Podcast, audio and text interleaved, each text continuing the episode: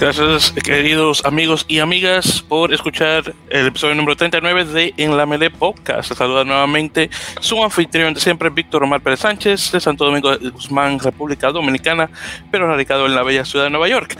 Eh, gracias por la espera, queridos uñetes, ya que ha, pasado mucho tiempo desde el último episodio, el episodio número 38.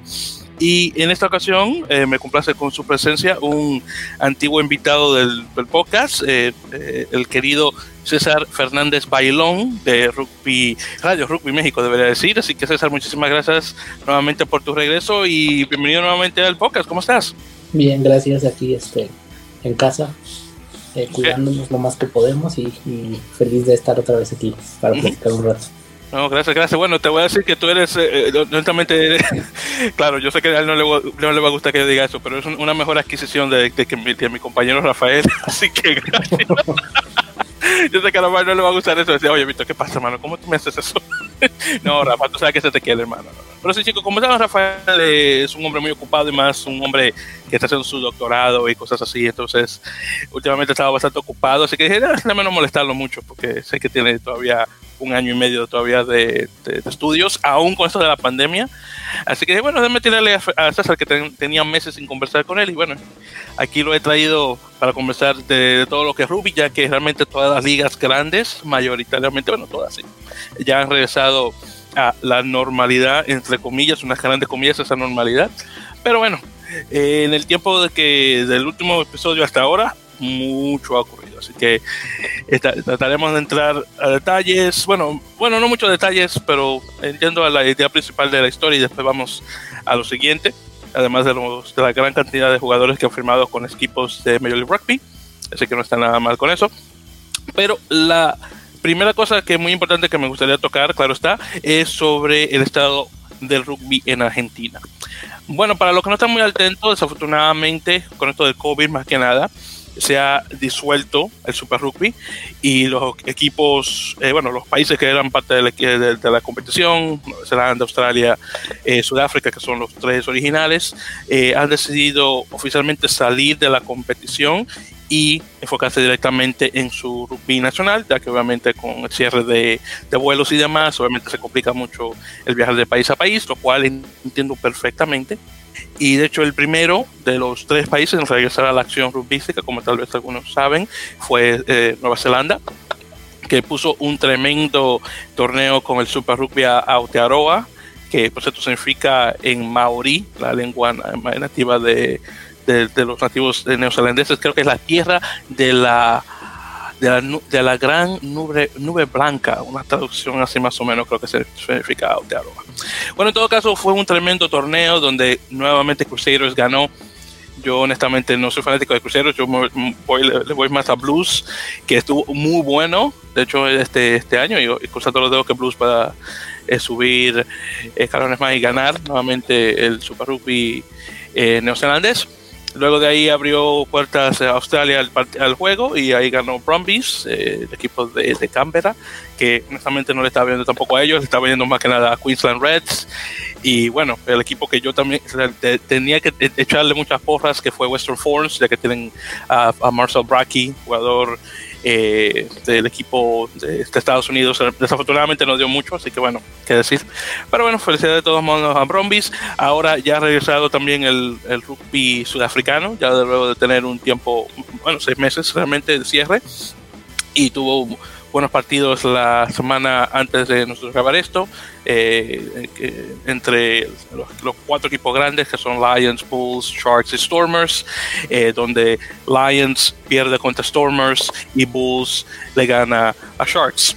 Pero bueno, y luego obviamente el partido de, entre el equipo nacional de Springboks, Springboks dorado y verde, donde dorado, bueno, mentira, verde, perdón, del equipo dorado, creo que fueron 23 a 9, una cosa así, es increíble. pensaba que iba a dar mucho más pelea, pero no fue un norte contra sur como Nueva Zelanda, que ese juego estuvo buenísimo, por cierto, pero en todo caso. Pero final, a final de cuentas, funcionan como, como tryouts. E, exacto, exacto.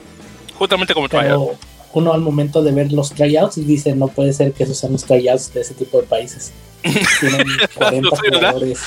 40 jugadores listos para jugar al nivel más alto. Exactamente, tú lo pones con cualquier equipito de acá de este lado del mundo y se los come, bueno, con, con, con papas Chile, y, y- Chile, Chile, Chile hizo lo mismo el- la semana pasada. Sí, el suyo.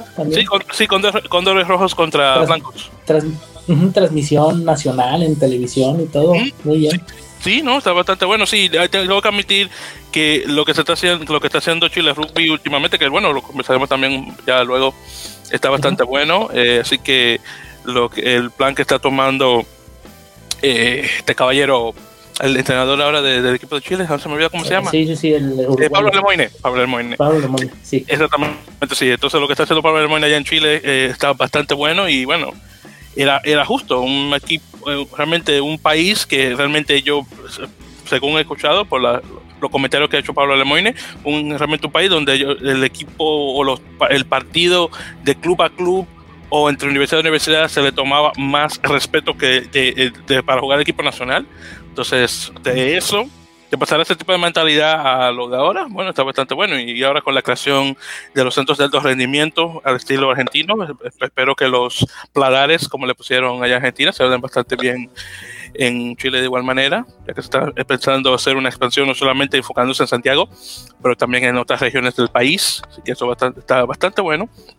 Y ya estoy listo para ver jugadores que vengan directamente de, isla, de la isla de la, de la Pascua o Rapa Nui, como se conoce Ujú. en el idioma local.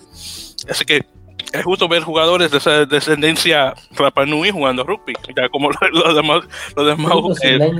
Exactamente, los demás, eh, exactamente, las demás personas del, de- de del Pacífico, exactamente. Pero bueno, enfoca- regresando ya a lo de Argentina, que nos fuimos, bueno, yo me fui la- Sí. de, de un tema a otro.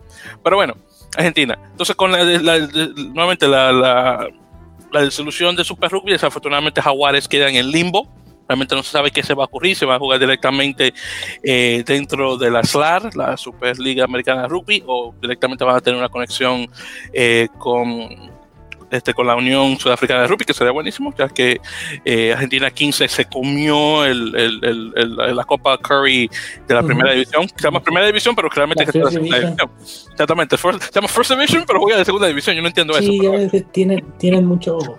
Ahora está muy de moda que la primera división no sea la primera división, Sí. sino hay como un premier arriba, entonces. Exacto, sí, eso, eso, qué decir. Pero yo estaba, estaba por ahí, leí que los sudafricanos quieren jugar el eh, la Liga Celta.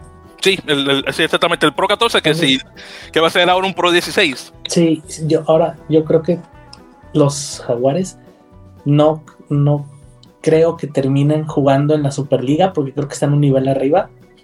Yo creo que lo que deberían de buscar sería a lo mejor la Major League. Porque si bien creo que a lo mejor hay todavía, creo que ahí sí se va a emparejar el nivel, porque yo no creo que los mejores jugadores de Argentina se queden jugando en Jaguares así. Sí, de, por sí ya, de por sí todos están ya, ya se acomodaron en Europa. Ujú, se, sí. se fueron todos, quedaron casi nadie, quedaron muy pocos. Claro, exactamente, hubo un, un éxodo masivo después de lo que ocurrió con el Super Rugby, todo el mundo se fue. Y- Exactamente. Cuando ves que Agustín Crevi, el tipo que era número uno, que apoyaba la, la- eh, de to- de todas las decisiones de la Unión, de que si tú quieres jugar para, para Argentina, tienes que quedarte jugando en Argentina y bueno, así. Mira que tuvo que irse ahora a Inglaterra y está jugando para London Irish y está muy bueno, por cierto. Ya han metido como tres ensayos. Sí, va muy bien. Y entonces yo creo que con los, o sea, los jaguares obviamente ya no van a ser como el top de jugadores argentinos como eran, pero sí van a pasar a, van a pasar a ser como un segundo, un poquito como lo que es, por ejemplo, yo estoy pensando que a lo mejor lo que es Argentina 15 Ujú. podría tomar como esa función un poquito de ese equipo de jaguares y a lo mejor buscar jugar en, la, en, la, en Estados Unidos, en la Major League Rugby, porque pues en la Superliga tienen otro equipo argentino que, que es El- también como un equipo de desarrollo, entonces Exactamente, Seibos, sí. sí, y creo que por lo poquito que pudimos ver de la Superliga, creo que el nivel de ese equipo argentino sí está muy por encima de los demás equipos. Salvo, bueno, con el equipo de Chile jugó, estuvo un partido un poco más parejo, pero al equipo de Paraguay pues sí le pasó por encima. Sí, Ol- sí, Yo Olimpia. con- sí, quiero creer que a lo mejor el otro equipo que puede, podría haberle dado pelea hubiera sido Peñarol, pero bueno, no se pudo jugar. Entonces creo que tener dos equipos argentinos ahí, creo que ya sería como eh, despegar mucho el nivel entre el equipo entre Corinthians, Peñarol, eh, y todos, junto con los dos equipos argentinos, creo que ya sería una como, entraría como en una competencia de entre ellos dos nada más y creo que no estaría tan bueno. No. Sin embargo, acá en Estados Unidos creo que sí le podría beneficiar más porque creo que le pueden jugar más, le pueden dar más competencia porque tienen buenos equipos. Estoy de acuerdo. Aunque el, problema es el viaje. Imagínate, de Buenos Aires al lugar más cercano que sería tal vez en Houston, lo más probable. Las horas. Pero creo que ya, ya lo han hecho antes, a lo mejor el todavía no es tan larga la temporada de la de Estados Unidos. Es una temporada corta. Y ya lo han hecho antes, eso de hacer base 3, 4 meses en un lugar. Pero sí. o sea, siendo Estados Unidos, creo que es mucho más cerca que irse a hacer base en Sudáfrica, como lo han hecho ya antes. Entonces, a lo mejor puede ser por ahí, pero ahora sí que creo que va a depender, va a depender de cómo siga todo esto y ver qué tan financieramente afectado queda la Argentina para poder gastar ese dinero. Es muy cierto. te digo, yo, yo, yo te diciendo, no, mira que es muy largo, pero luego uno, eh, fácilmente me puede decir, bueno, y cuando van para Nueva Zelanda, que eso, eso es corto, y verdad, es cierto también. Sí, sí, sí no sé, yo creo que todavía Jaguares está a un nivel mayor para, para, la, para Major League Rugby, digo yo. Eh, entonces no sé si sería una buena opción hacer eso para ellos. No soy, no, bueno, no sé, honestamente no estaría muy seguro. Porque lo que pasa es lo, lo, lo bueno de Super Rugby es que ellos se habían alineado ya con las ligas del hemisferio sur. Entonces, obviamente, tenía que ya alinearse más que nada con, obviamente, el resto del hemisferio, que sería el hemisferio norte, ya en ese caso. no sé si le convendría eh, masivamente a los jaguares, pero sí, ahora que lo mencionas, es una, es una opción.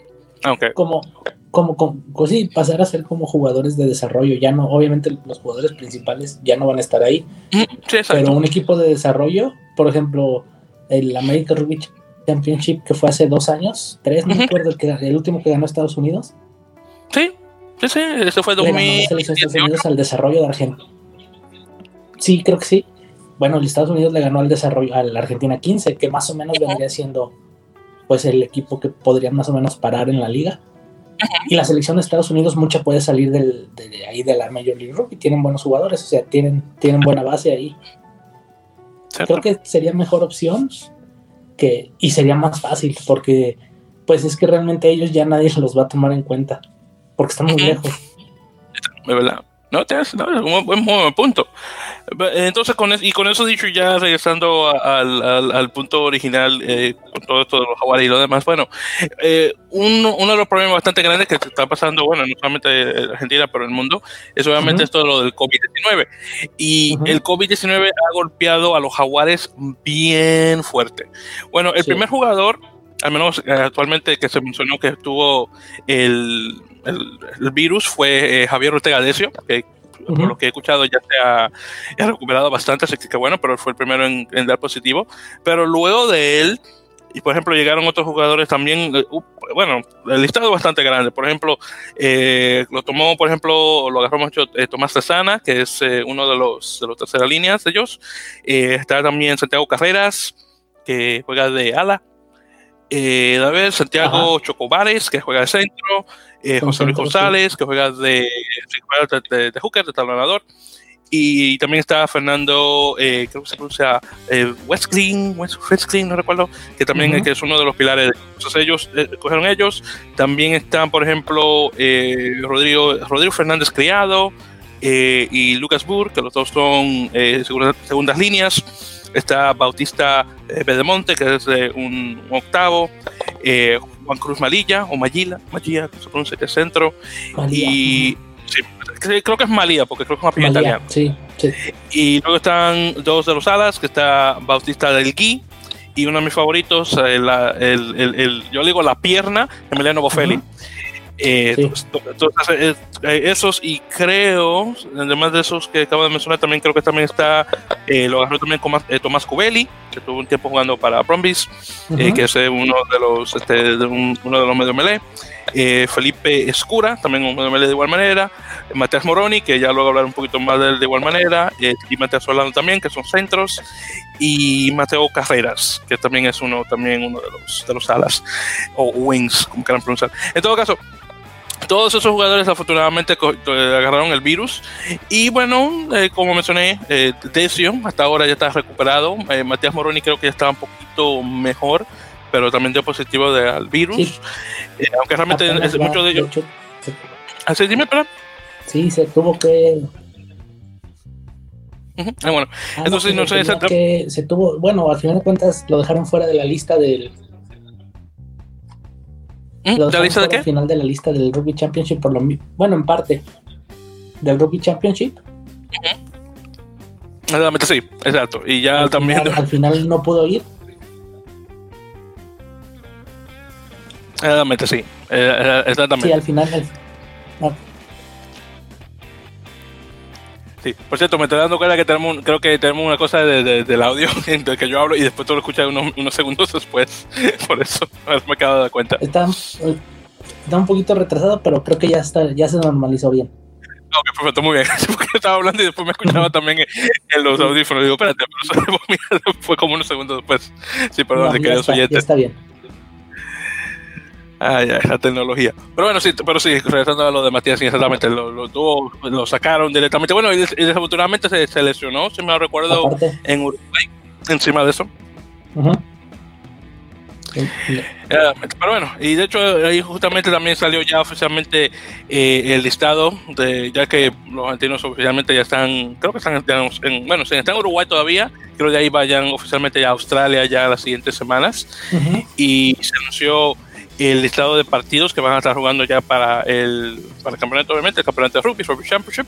Entonces, siempre, como, siempre, en la, primera, la primera jornada juega Argentina con Sudáfrica, luego en la segunda juega contra eh, Nueva Zelanda, luego en la tercera juega con Australia, y después juega con Australia nuevamente en la, en la siguiente, después con Nueva Zelanda y finalmente con Sudáfrica al final. Entonces, son esos partidos que va a tener, jugándose del 7 de noviembre hasta el 12 de diciembre, que me encuentro que eso es larguísimo, pero claro, con toda la pandemia es la primera vez. Entonces, y claro, en el sur ya es en verano, bueno, técnicamente es primavera, así que realmente no va a estar tan mal. Así que me imagino que van a tener buen, eh, buen clima, me podría imaginar directamente.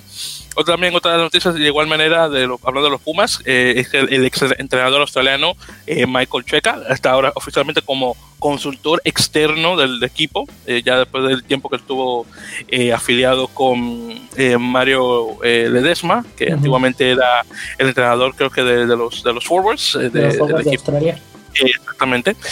Entonces, obviamente, tienen una relación de años, se puede obviamente lejos de trabajo, después de que sacaron a Daniel Urcade de la posición de entrenador de los Pumas, y luego de Desma regresa a Argentina después de años, viviendo en Australia.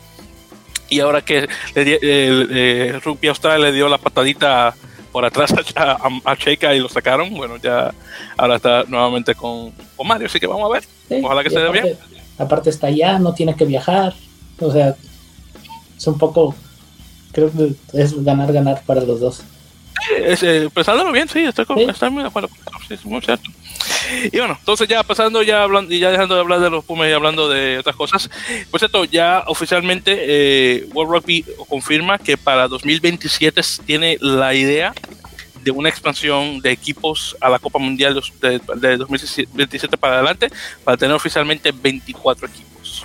Y si eso es cierto, son muy buenas noticias eh, para equipos que desafortunadamente siempre están afuera. Por ejemplo, un, digamos, una, España, un Portugal. que, se quedan que se quedan ahí en, en la puerta. Exactamente, un, Alemania. Pero que, de la puerta ya entrar es muy, muy complicado. Y hay mucha diferencia.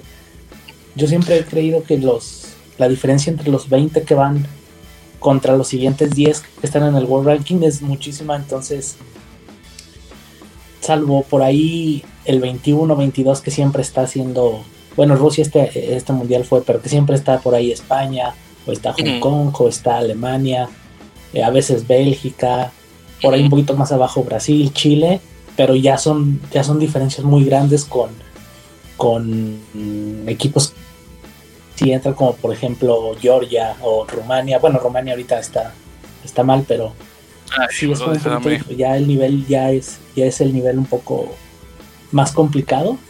Entonces, pues esa expansión, la verdad, a mí sí me, yo soy de la idea de que mientras más equipos diferentes o veamos mejor.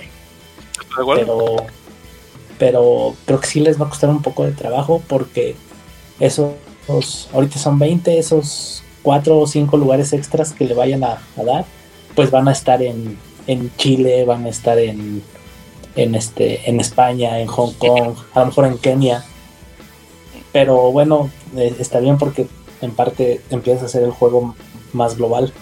de acuerdo. de acuerdo. Y bueno, hablando, hablando de Rumanía, ese, ese sí afortunadamente un equipo que estaba en cierta ascendencia eh, junto con con Georgia, pero desafortunadamente se fue en picada y después de esto que lo que pasó eh, con el tipo este, no me acuerdo cómo se llama el Vlad, no me acuerdo el Ionescu, se llama el tipo ese, el, el, árbitro que metió la pata ahí cuando Bélgica estaba jugando con España y después lo sacaron, bueno, y después los jugadores, el jugador tongano que tenía jugando para ellos, que había jugado para, para Tonga 7, bueno, una historia larguísima. Ay, bueno, pobre Rumanía, honestamente. Eh, ellos le han dado bastante fuerte esto. Sí, se fue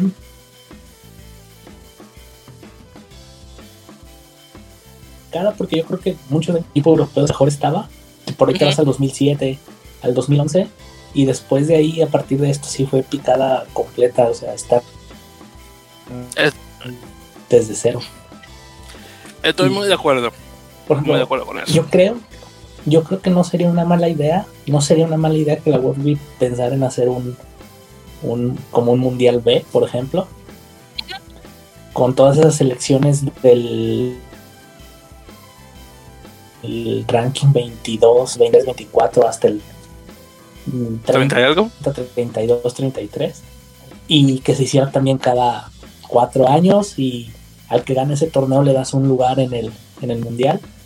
Antes en mm. por ahí el 2008, 2009 eso hacían con con el mundial juvenil.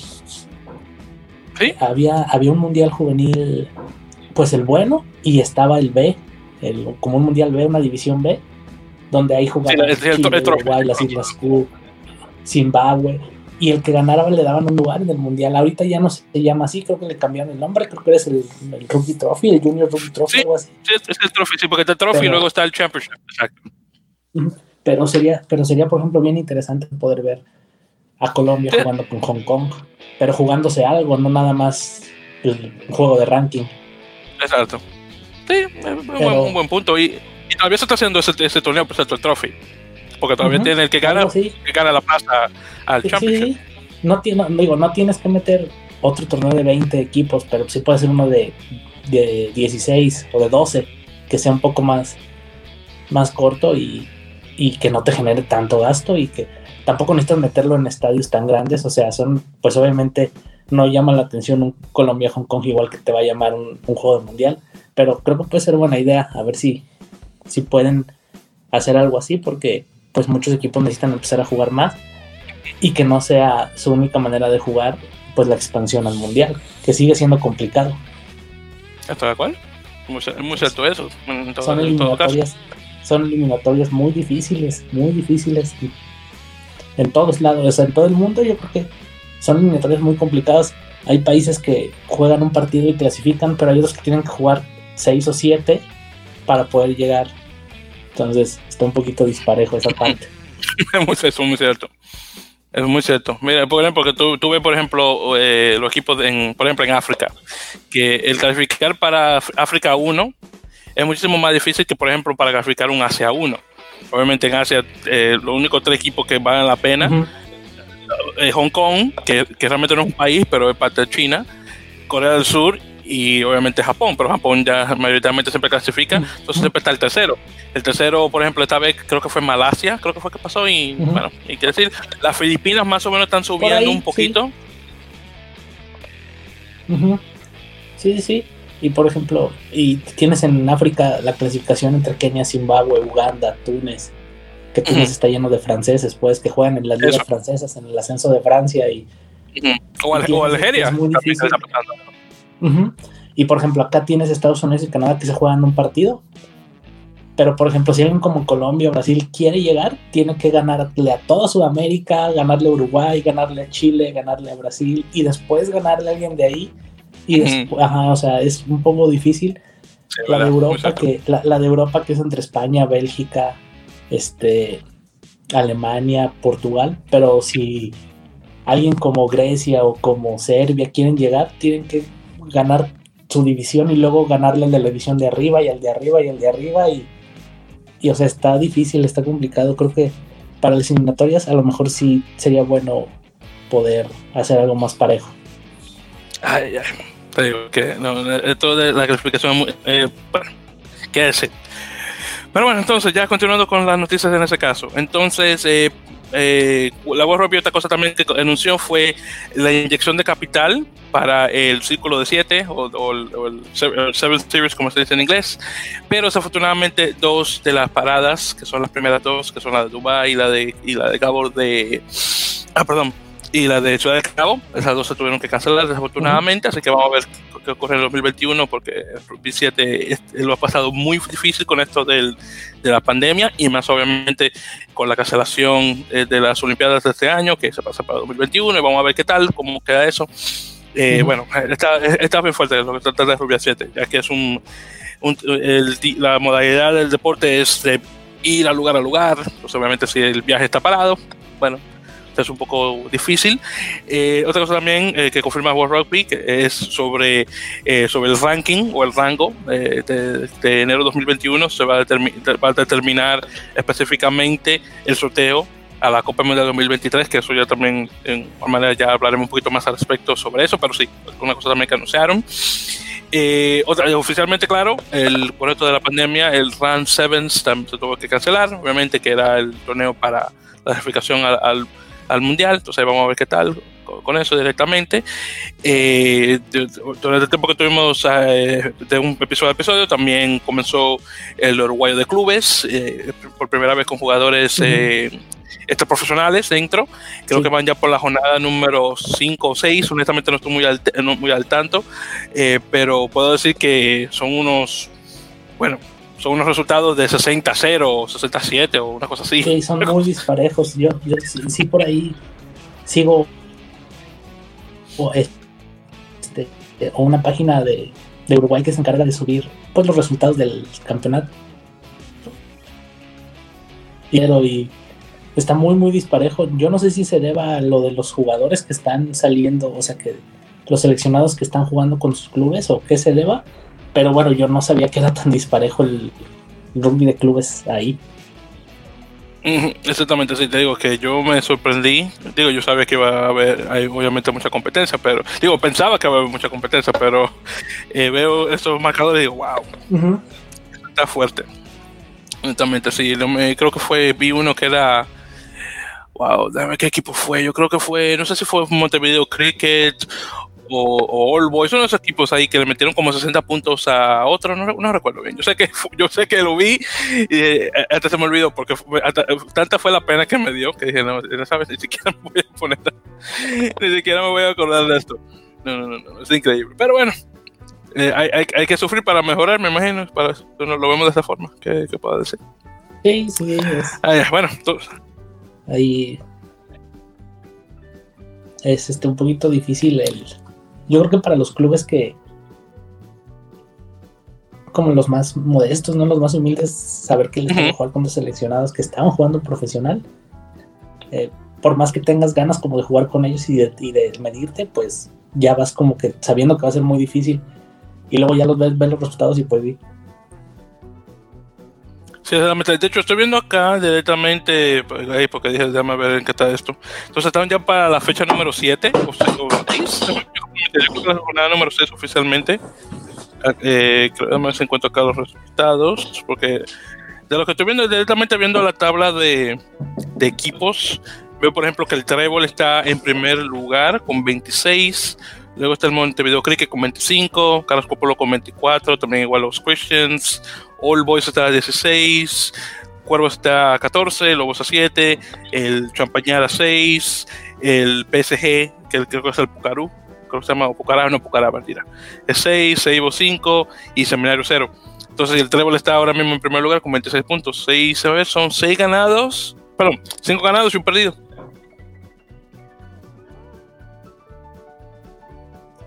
Sí, sí, ya luego ves las tablas hasta el final, los últimos equipos y ya son de cero perdido, pensé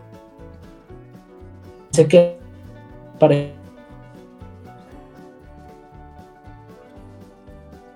Sí, exactamente, digo que es, es increíble. Pero bueno, este, bien, bien por el, por ellos, nuevamente los de, perdón, los de, de Trébol, que van bastante bien. Yo creo que, yo creo que de esos equipos, creo que Trébol es, creo que Trébol es el único equipo que no está localizado en Montevideo, si mal no recuerdo. Lo, ¿Es Trébol?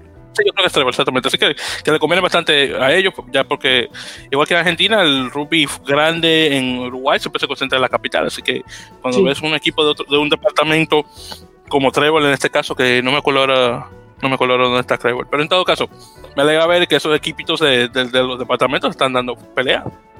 Sí, que, que pueden, que es raro, pero pasan mucho. Sí, en la, en la mayoría, de- creo que en la mayoría de los países donde el rugby es amateur pasa mucho eso. Aquí también pasa así. Siempre- sí, porque siempre se concentra en la capital. Digo, la, Ujú. la única diferencia es en Colombia. Porque ahí tú Sí. tienes, ahí, ahí ves que todo no se concentra en Bogotá, todo se concentra directamente ya en lo que es el área de Cúcuta. Sí, Una cosa muy interesante. sí, sí, sí, ahí es la excepción.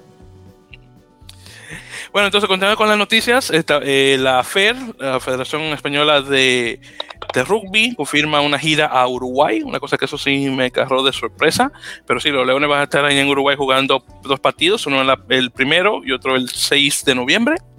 No está nada mal, ahí veremos qué tal. Me imagino que con esto de la pandemia y, y no- realmente y, y la pandemia ha dado bastante fuerte a, a España, no, no sé qué tan preparado estarán el equipo español eh, ya que obviamente Uruguay se ha arreglado un poquito más, obviamente, y esto con lo de la, creo que acabamos de hablar del, del, del Uruguay de clubes, así que imagino que esos jugadores van a tener muchis- mucho más nivel a comparación de los españoles cuando Ujú. van a llegar, pero claro, todo puede pasar, vamos a ver. Bueno, el, el- el- la Liga Española, según sé, todavía no regresa, apenas va a regresar. Pero también, bueno, no sé si vayan a viajar, pero hay varios españoles jugando en Francia, entonces Francia sí está en competencia. No sé sí. si, si vayan a hacer el viaje porque creo que es algo complicado, pero por lo menos en actividad, pues los uruguayos ya, ya, ya llevan un poquito de ventaja. Pero el nivel que juegan en España creo que es mejor. Bueno, si se lo comparamos con el uruguayo de rugby, el uruguayo de clubes, se hace, sí, completamente, definitivamente. Es, un es una competición eh, semi-profesional a comparación de la de Uruguay, que solamente es directamente eh, amateur. Sí, completamente de acuerdo. Eh, de hecho, Santiago, ¿cómo se llama? creo que San- ¿cómo se llama? Sí, Santiago Santos, sí, se me, se me olvidó el primer nombre de él, que es el entrenador de, de España. De hecho, confirmó eh, un grupo de 32 jugadores eh, para que de, de un, más que nada para cuestiones de entrenamiento y demás. Todos obviamente son jugadores de- del país, que están jugando en el país. Así que es muy posible, muy posiblemente los jugadores que estén jugando en España, en España, en Francia, perdón, eh, lo más probable no vayan a, a ir directamente a hacer el viaje allá a la a cosa de Uruguay. Es posible, aunque lo dudo, pero ahí veremos qué tal. Eh, últimamente han estado bastante buenos los, los españoles en, en Francia. Sí, es complicado. Sí, los españoles en Francia están, están, sobre todo en el Pro de 2, están, bueno, por ahí hay dos medios Scrum que están jugando bien, son titulares y bueno, y, y- y creo que van bien. Sobre todo porque pues su objetivo es el mundial del que sigue. Entonces, este, están bien, andan bien, pero no sé, pues yo supongo que como a todos los equipos, el, el parón les va a afectar en, en competencia, a ver cómo llegan.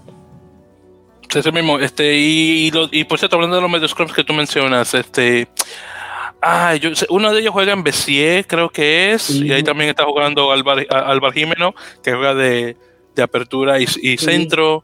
Uno, el uno- otro, no me acuerdo cómo se Uno llama. es, uno es Facundo Munilla, pero no me acuerdo. Eso. Facundo Munilla, ese es Facundo Y el Munilla, otro, el otro tiene, el otro tiene un apellido muy raro, no, no lo sé pronunciar bien, pero es de esos como vascos, con muchas X y Sí, este Auru, Aruchea, que Sí, juega, creo que, eh, sí, que, que juega en, Viari, ¿verdad? Creo sí, sí, sí, sí, Y- ya, ya, ya, ya, ya, ya, ya me acuerdo. y está jugando otro en el top 14, uno de los hermanos, bueno, que él no es español, es francés, pero juega para España.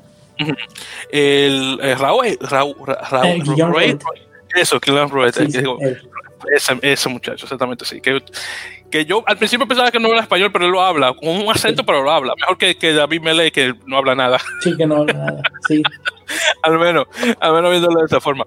Pero sí, exactamente, sí, sí, sí, esa por correr- sí, Facundo Munilla, ese es el que trataba de recordar. Sí, el otro, este muchacho, el, él, él pues, llegó de Paraguay, él estaba con Olimpia. Sí, sí, sí, sí, y cierto. se quedaron allá y fue para allá. Sí, sí, ¿verdad?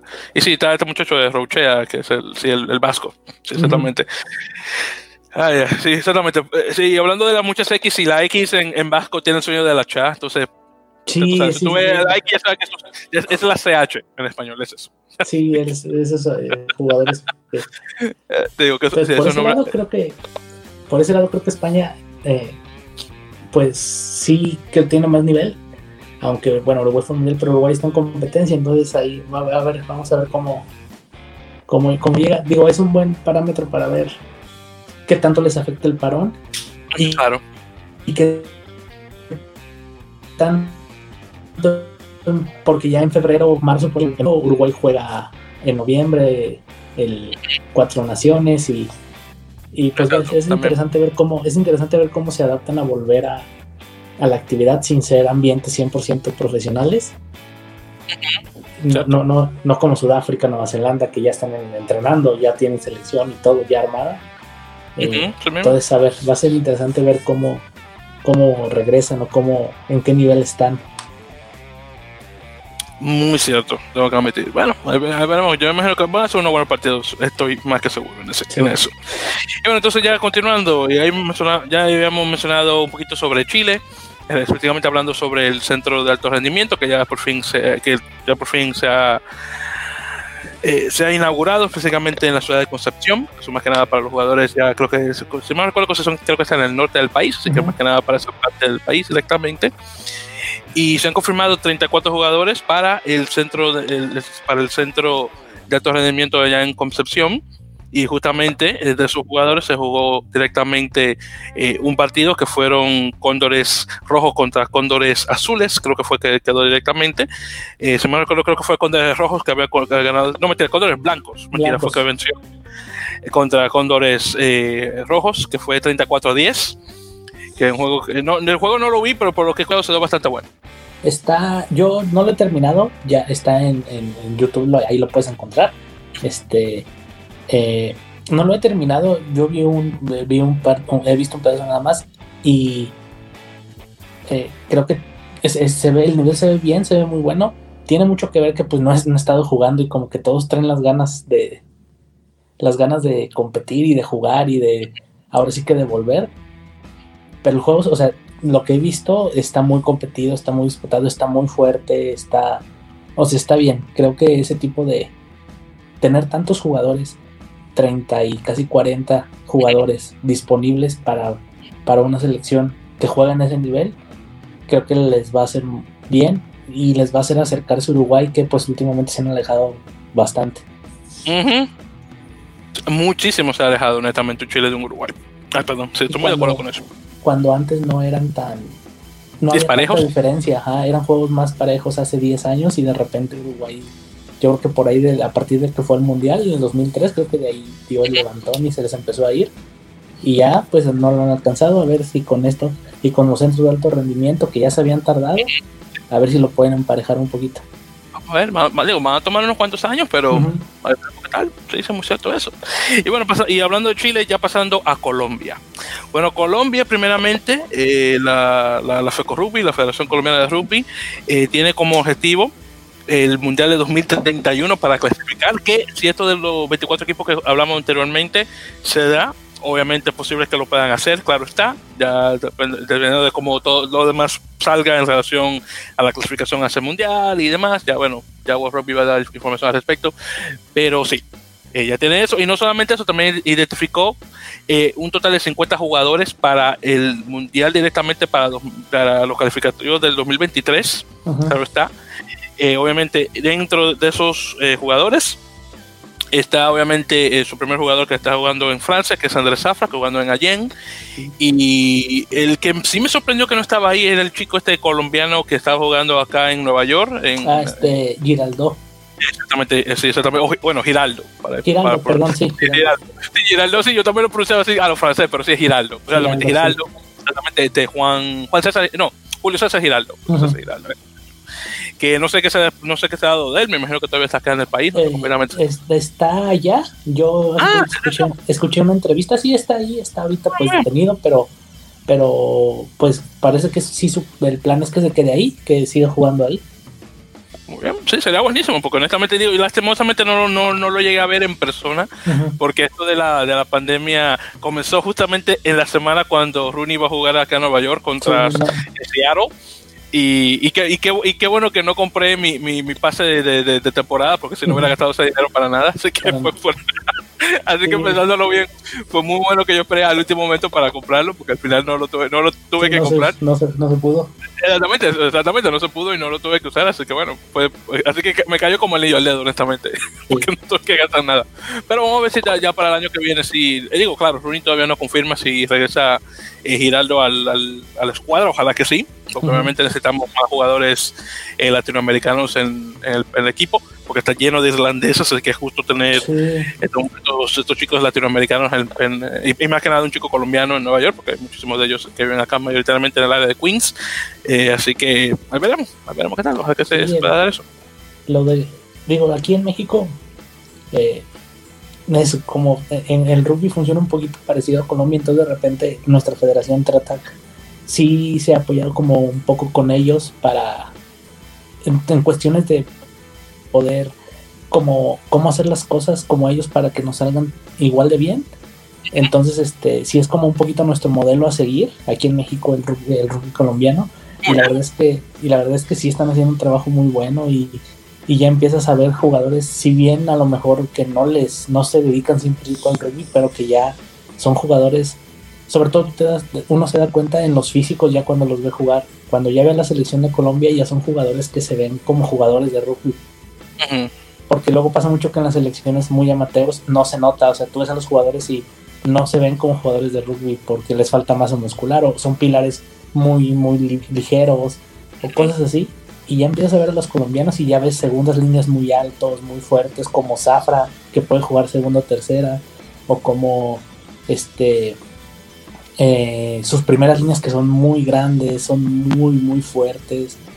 Y, sus backs, por ejemplo, sus wings como eh, Arley Urrutia o como jugadores ya que son rápidos, que ya se ven y se ven ya como jugadores de rugby, o sea, ya se empiezan a ver como jugadores de rugby. Y te das cuenta que el buen trabajo se refleja en este tipo de cosas por eso han avanzado tanto. Por eso dejaron a Paraguay ya, ya en el camino. Exactamente, sí. es muy, muy, cierto. Si tú comparas el, nivel de, Colombia con México actualmente, sí, tú ves como Colombia ha subido y México como que se ha estancado un poco. Sí, sí, Estoy muy de acuerdo. Y, y, por ejemplo, la de la última vez que jugaron hace un año en el America's Rugby Challenge, digo, el, el, partido lo ganó Colombia como 50-20, algo así. Sí, tú veías, los, físicos y se veían muy, muy superior el físico de los colombianos, o sea, muy grandes, se veían musculosos, se veían altos, y si lo comparas y sabes como que los, mexicanos se ven chiquitos. Y es comparación. sí, sí, sí, y es que porque Colombia, pues se ve ya que el trabajo ahí está ya, o sea, ya los está preparando para jugar de rugby, ya no son que jugaba fútbol y lo traje a jugar rugby, o sea, ya son jugadores de rugby. Entonces, eso les va a ayudar mucho. Vamos a ver, ya pasaron a Paraguay, les tomó como dos años pasar a Paraguay, a ver qué tanto les falta para, para poder alcanzar a Brasil y pasar lo que es ahorita lo que su tirada antes de, del Mundial es pasar a Brasil, poderle ganar a Brasil. A ver quién sabe cuántos años les tome, pero a lo mejor no van a ser tantos. Se me hace que no van a ser tantos como podríamos pensar. Se me hace que va a ser rápido. Estoy de acuerdo, sí, honestamente, porque ya el nivel para ellos sería Brasil, Chile y después Uruguay. técnicamente, bueno, técnicamente, bueno, Brasil ha pasado Chile hasta ahora. Entonces, técnicamente es Chile, Brasil y después Uruguay. Sí, sí, o sea, está como esa escalera que, por ejemplo, si Chile no aprieta el acelerador, Colombia lo va a pasar en cuatro o cinco años. Pero bueno, Chile ahorita ya empezó a apretarlo porque ya se le estaba yendo. Entonces, vamos a ver ahora cómo le va a Colombia con su equipo de la Superliga. Creo que eso nos va a dar un, un, este, un parámetro muy bueno de ver en qué nivel están. Porque realmente, realmente ellos no juegan tanto contra Argentina ni contra Uruguay, o sea, juegan contra equipos de desarrollo, ni siquiera contra Chile, pero con el, pero con el torneo de la Superliga creo que la, eh, la, franquicia creo que nos va a dar un parámetro de ver en qué andan o cómo están.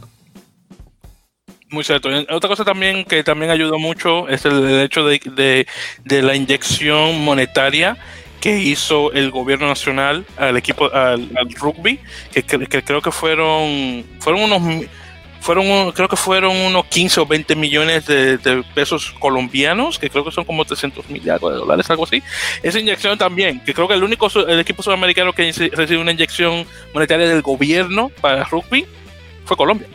Pues es que es parte de su buen trabajo, te digo que, por ejemplo, nosotros aquí conocemos el trabajo que hacen, cómo lo hacen, y, o sea, se ganaron al gobierno, por ejemplo, con eso de meter el rugby en zonas que son muy peligrosas en Colombia para que los niños y los jóvenes se fueran al deporte en vez de, irse a las pandillas, ese tipo de cosas, y pues al gobierno eso le, o sea, le dice, no, pues, o sea, se, lo, se ganaron al gobierno con ese tipo de cosas, ese tipo de programas, y por eso es más fácil que les inyecten. Y si aparte de todo eso ven que están dando resultados y que incluso ya hay jugadores en selección que sacaron de, de pandillas y de focos rojos de la ciudad, pues el gobierno encantado.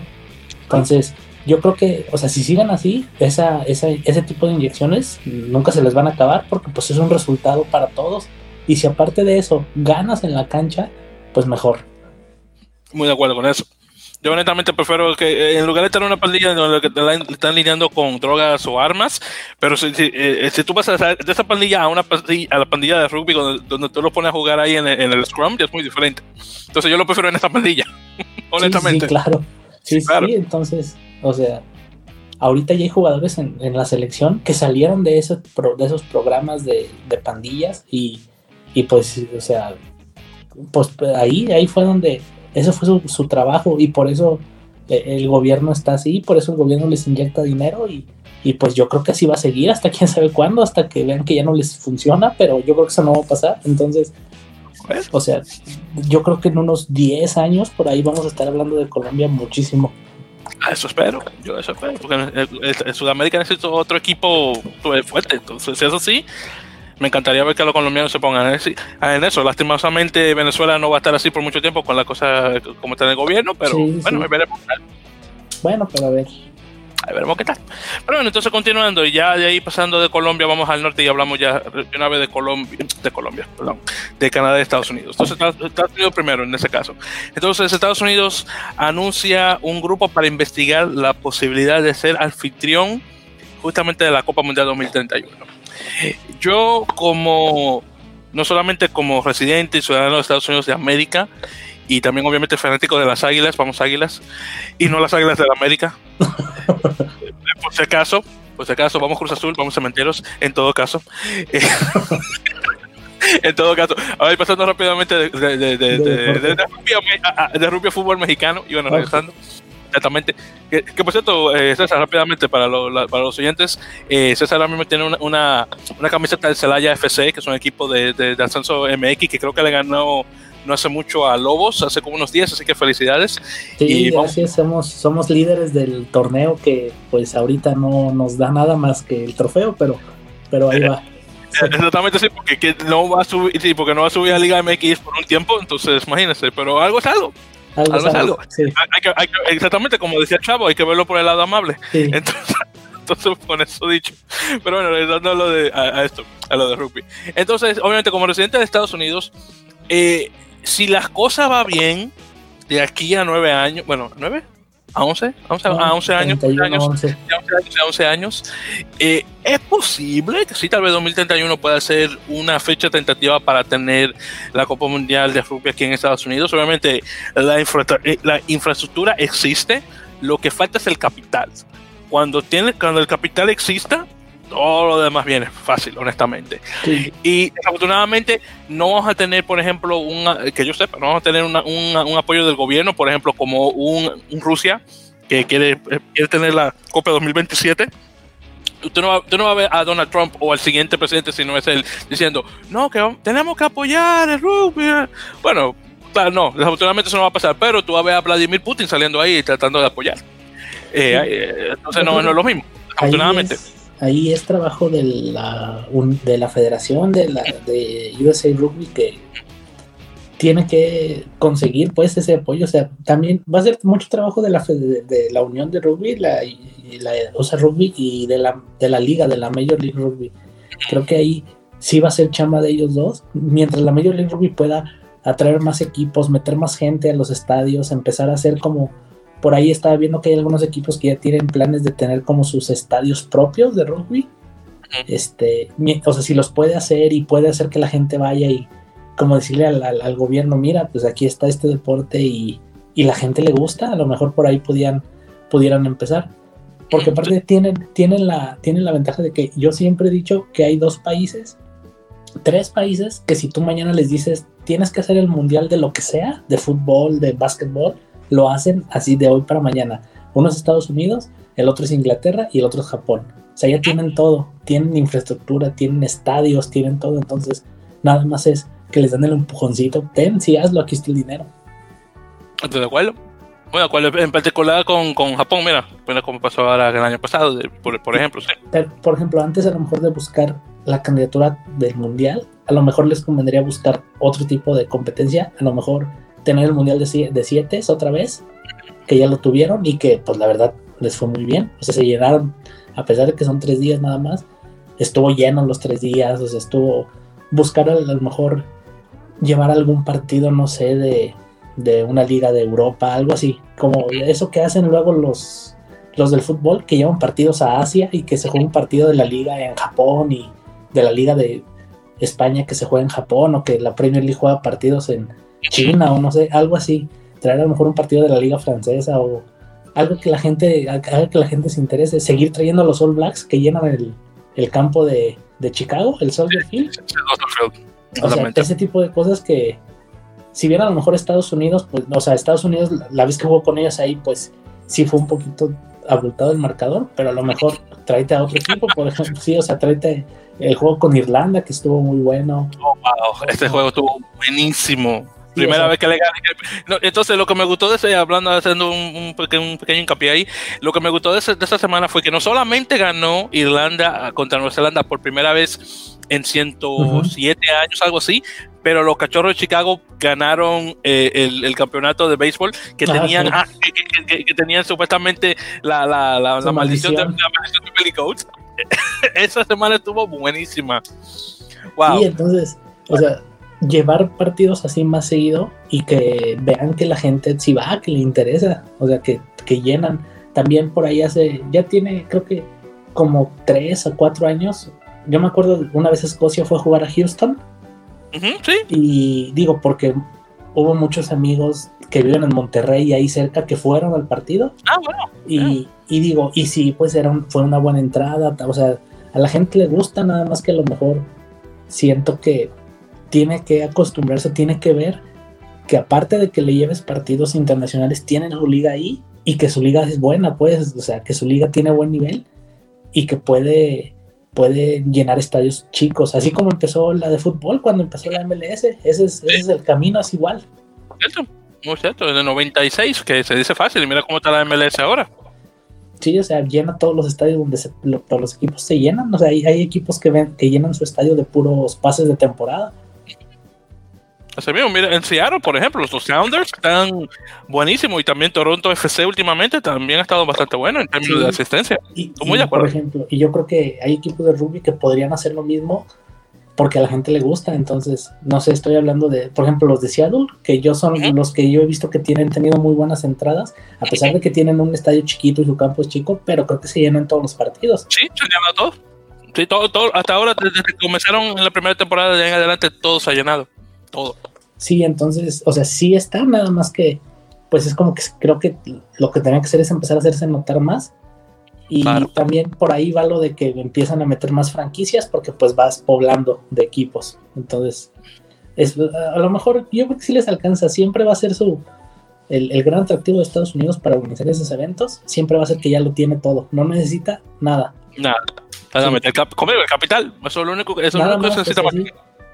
Y, mira, ahora que tú mencionas a USA Rugby, no sé si tú has, estado al tanto de los problemas eh, que han ocurrido dentro de la Unión, dentro, dentro de la Federación, en términos de dinero y cosas así. Bueno, el caso es que Major League Rugby hace, eh, perdón, Major Rugby, el USA Rugby, perdón, hace unos meses se declaró oficialmente en bancarrota. Mm, sí, y, ah, bueno, perfecto. Entonces, bueno, eh, está hay varios tipos de bancarrota en Estados Unidos. Desafortunadamente, la ley de bancarrota la desconozco, pero hay una que se le conoce como el capítulo 11 o chapter 11, que es cuando ya, ya en bancarrota y ya.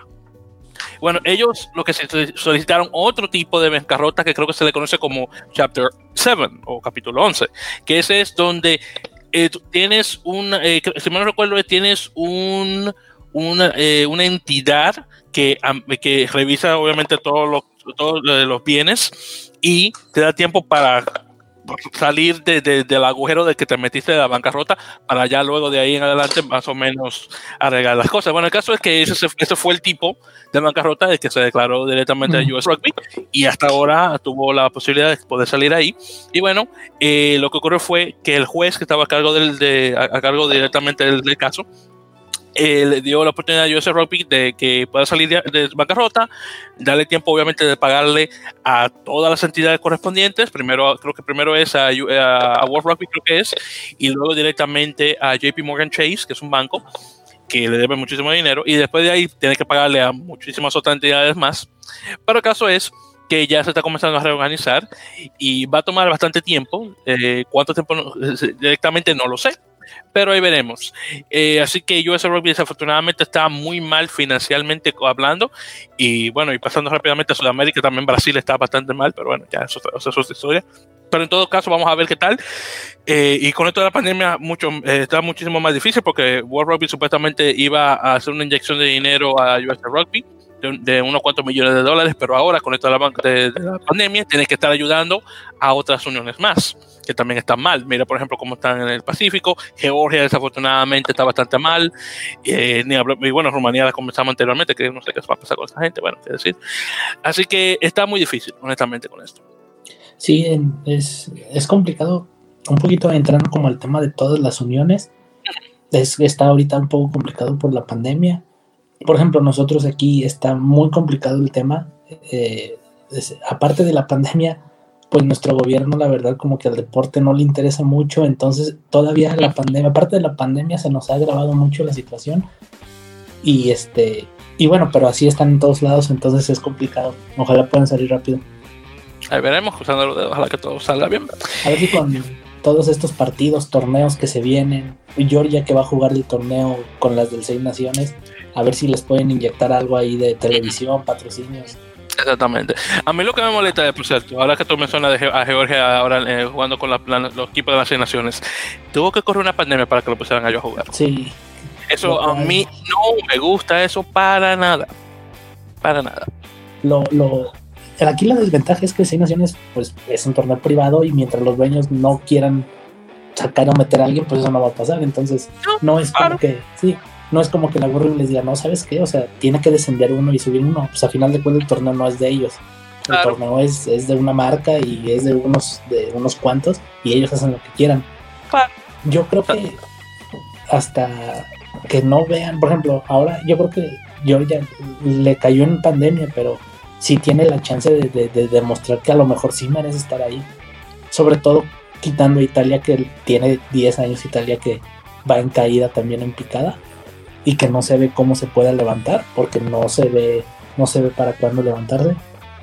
Pero por ejemplo ah, en el 2000 que fue 2018 2017 por ahí Georgia llenó su estadio nacional para un partido contra Rusia. Ah, como 40 mil personas. Y, y, yo platicando ahí con mi hermano o, con mi papá eh, y les digo, o sea, ¿tú crees que si a Georgia no le llevas a Inglaterra, ¿tú crees que le puede meter la gente que quiera a un estadio de 50, 60? Le digo, si para un juego con Rusia metieron 40, imagínate que los visite Inglaterra, que los visite Francia, o sea, le meten lo que quieran. Claro, por supuesto entonces, que sí. Entonces, eh, más bien creo que ahí lo que se están deteniendo, creo que es al revés, creo que están viendo por el lado de que cuando Georgia vaya a jugar a los otros, eh, a visitar, creo que a lo mejor para la gente local no sería tan atractivo. Y además también una cosa que recordar en relación a ese partido contra Rusia y una de las razones por qué se llena tanto, no solamente por la historia entre los dos países, obviamente Georgia es una antigua, eh, una antigua república soviética y obviamente el conflicto que ha existido contra los rusos de hace años, eh, pero también el hecho es que las, el, el, este, el precio de las entradas es bastante barato. Ahora no te puedo decir exactamente los precios, porque honestamente los desconozco, pero por lo que he escuchado, eh, por ejemplo, yo comprar un boleto, digamos, para dar un ejemplo, así cualquiera, yo comprar un boleto, digamos, para ir a ver los Yankees jugando, vamos a decir, cualquier equipo, no, no tiene que ser directamente Boston, pero, pero uno de, rival, me sale muchísimo más, muchísimo más caro que ir a ver Georgia contra Rusia, por ejemplo. No sé cuál, no, no, nuevamente desconozco los precios, pero es muy diferente uno de otro. Así que se hace mucho más fácil y económico al georgiano común y corriente ir a ver un partido de esos a tal vez a ver un partido de fútbol, por ejemplo. Sí, bueno, es. Yo creo que no vamos a saber hasta que el caso se dé. O sea, hasta que hasta que a lo mejor no diga, ¿sabes que Francia va a jugar en Georgia? Hasta ese momento vamos a saber, vamos a saber este qué tanto pueden. Yo creo que sí pueden, porque yo he visto juegos donde va Fiji a jugar a Georgia y llenan estadios más pequeños, o sea, un poco más pequeños, pero se llenan. Entonces, sí, como es, es más barato, puede ser que sea más barato. Eh, pero no sé, yo creo que pueden. Vamos, vamos a ver cómo les va ahorita en noviembre. Y creo que se va a hacer su gran proceso. Si quieren que los tomen en cuenta ya bien y no nada más por la pandemia, creo que es, creo que es ahorita.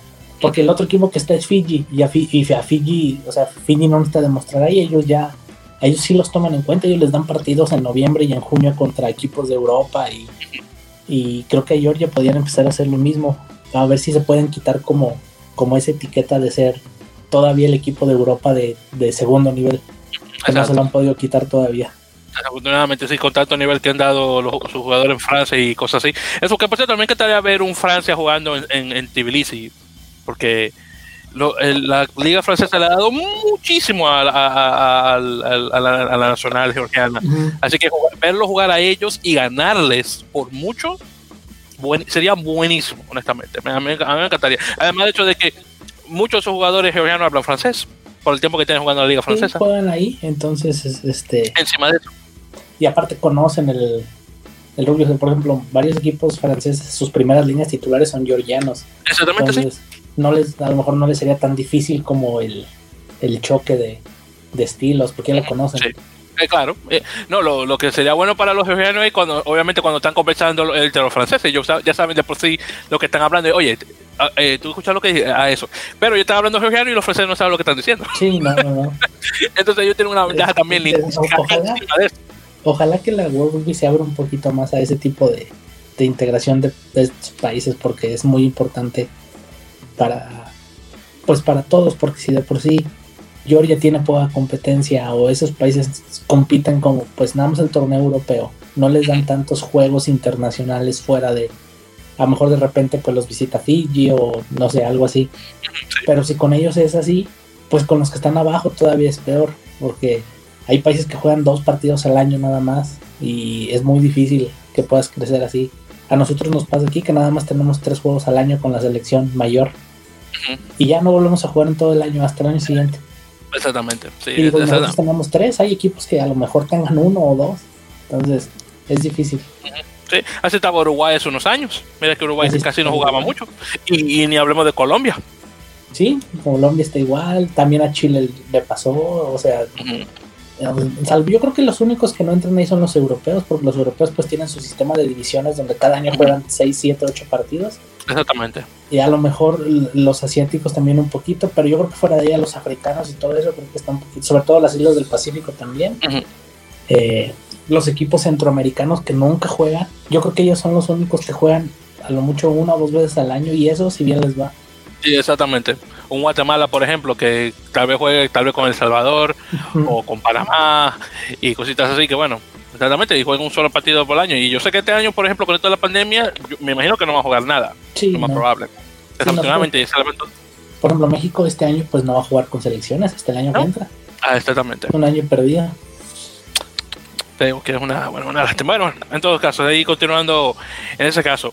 Eh, por cierto, se anunció eh, un, torneo de rugby, de hecho, eh, conocido, que se va a conocer como The World 10 Series, que es un torneo de rugby a 10, que no está nada mal, y va a ser un, unos, varios equipos de alrededor del mundo, y se va a estar jugando en Bermudas, en la isla de Bermudas, que no sé por qué, no sé por qué se llaman Bermudas, porque no es sola isla, pero en todo caso.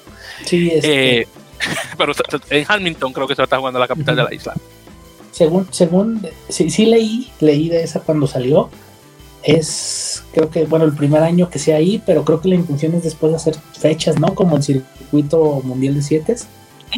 Y creo que, creo que a lo mejor ese, ese circuito sí lo podrían llevar como un poquito como a países donde no esté tanto el rugby presente para que lo vean. es, un, es un formato que de alguna manera te combina como los dos un poquito.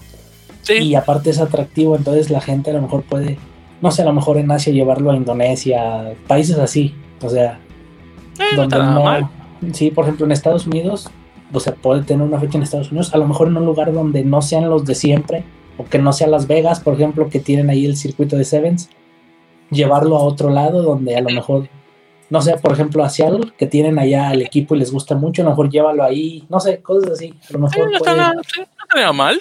Porque imagínate, tú tienes cinco, cinco delanteros y cinco, cinco defensores. Entonces ahí ya en lo que se trata de posiciones ya tú tienes un número igual de, de, de, uno y otro. Y sí, honestamente, para, con un formato a mí 10 me gusta. Eh, un poquito más que 7, de hecho.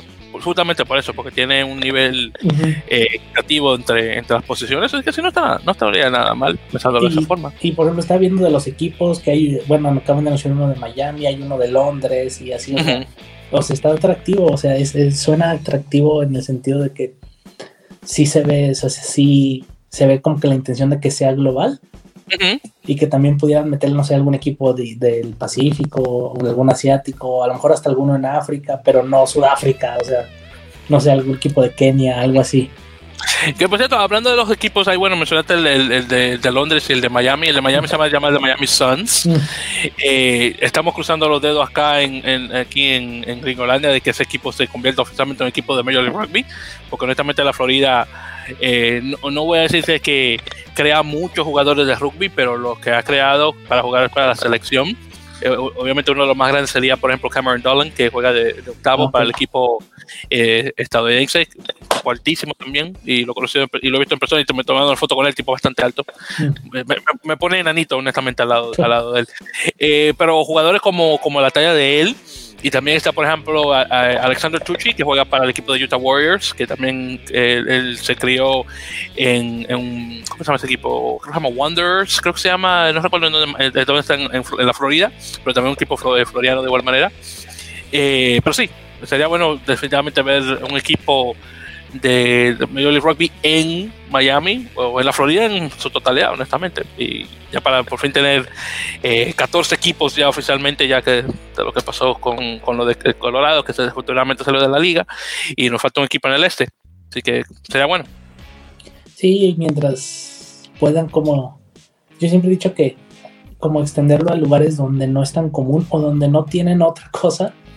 Exacto yo, o sea, digo, no, no, no, yo sé que en Estados Unidos hay un montón de deportes y un montón de equipos que llaman la atención porque luego yo veo ciudades en Estados Unidos que no tienen fútbol MLS, no tienen Major League Rugby, no tienen fútbol americano, pero luego de repente veo que tienen equipo de fútbol de rápido o de fútbol de salón o y, ocho mil personas dije, o sea, a lo mejor esa gente si tuviera otra cosa estaría viendo otra cosa.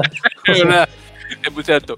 Sí, porque yo también honestamente veía rugby como, como un deporte para, eh, para ciudades pequeñitas, pero que tuviera el nombre de una ciudad grande, por ejemplo. Entonces, si por ejemplo tú ves, bueno, hablando por ejemplo de baloncesto, San, eh, San Antonio, que es una ciudad bastante grande en Texas, pero lo único que tiene es las escuelas, Sports. El equipo de baloncesto y nada más, no tiene ningún otro equipo en ninguna otra liga. Y cuando ves partidos de ellos, siempre se llenan, porque es el único, el único equipo profesional que tienen y es un equipo que vino, si mal no recuerdo, de la, de la, de la ABA, que era la liga que hacía competencia a la NBA antiguamente. Y ese equipo se quedó. Y bueno, honestamente, San Antonio se quedó buenísimo. Y ha ganado, este, ha ganado este, campeonatos y cosas, y cosas así. Y muchísimo tiempo también tuvo a Manu Ginobili, uno de los mejores jugadores argentinos de baloncesto. Y a lo mejor si a lo mejor si esa gente le das otra opción dices mira no nada más tienes a los Spurs vas a tener a un equipo de la Major League Rugby a lo mejor la gente dice, ah, pues bueno, es otra opción, vamos también. Entonces, creo que también, digo, yo, o, sea, entiendo que, que es eh, atractivo ir a ciudades donde ya está, ¿no? Como Los Ángeles, no sé, Los Ángeles o, o, Nueva York, que ya tienen, tienen dos equipos de fútbol y tienen básquetbol y tienen béisbol y Los Ángeles igual. Pero, por ejemplo, sí buscar eh, este como opciones a lo mejor donde no sea donde no tengan mucha opción de, de equipos o a lo mejor no tengan ninguno. Porque, por ejemplo, a mí se me hace que el de Seattle que yo no sé si, o sea, de dónde salió tanta gente en Seattle para ver fútbol y para ver rugby. Sí, o sea, yo no sabía de dónde. Porque yo sabía que nada más tenían, bueno, el equipo de fútbol americano, pero yo cuando se crearon el fútbol, los Seattle Sounders, empecé a ver el estadio y dije, ¿y estos de dónde salieron? Pues no tenían otra cosa. Entonces cuando dijeron, ah, pues ya hay otra cosa, entonces a lo mejor creo que ese es el camino a seguir, un poquito, en parte. Sí, es cierto. Pero viéndolo de esa forma, sí, es, cierto. Tengo que teniéndolo en una, una de esas ciudades de como de un millón, un millón y medio de habitantes, así que en lo, relacionado a rugby, podría ser bueno en relación a, obviamente, traer gente, eh, por ejemplo, un San Antonio, un Louisville en, en, Kentucky, un Kansas City, por ejemplo. Bueno, Kansas City no tanto, tenemos personas, pero como está entre Missouri y Kansas, ahí tú, por ejemplo, puedes tener una buena población de jugadores, bueno, no jugadores, no, perdón, de, de fanaticada. Eh, déjame ver qué otra. Eh, por ejemplo, un Hartford en el estado, en estado de Connecticut, por ejemplo. Sí, pero sí. donde tú ves, por ejemplo, el equipo colegial que llena un estadio y te dices, ¿cómo diablos? que yo no entiendo sí, eso. ¿De dónde? O sea, ¿de dónde, ¿de dónde? O por ejemplo, luego cuando ves estadios universitarios llenos, Oregon, no sé, por sí, ejemplo, por ejemplo. Este, sí, o Notre Dame. En, en Michigan, exactamente, Notre Dame, en Michigan, por ejemplo. Dices, ¿y, ¿y, estos, o sea, de dónde salían estos? O sea, ¿de dónde sale tanta gente para ver? Michigan Wolverines contra Michigan Spartans, que por, que por cierto, con gente que no fue a esa universidad. Sí, encima sí. de eso.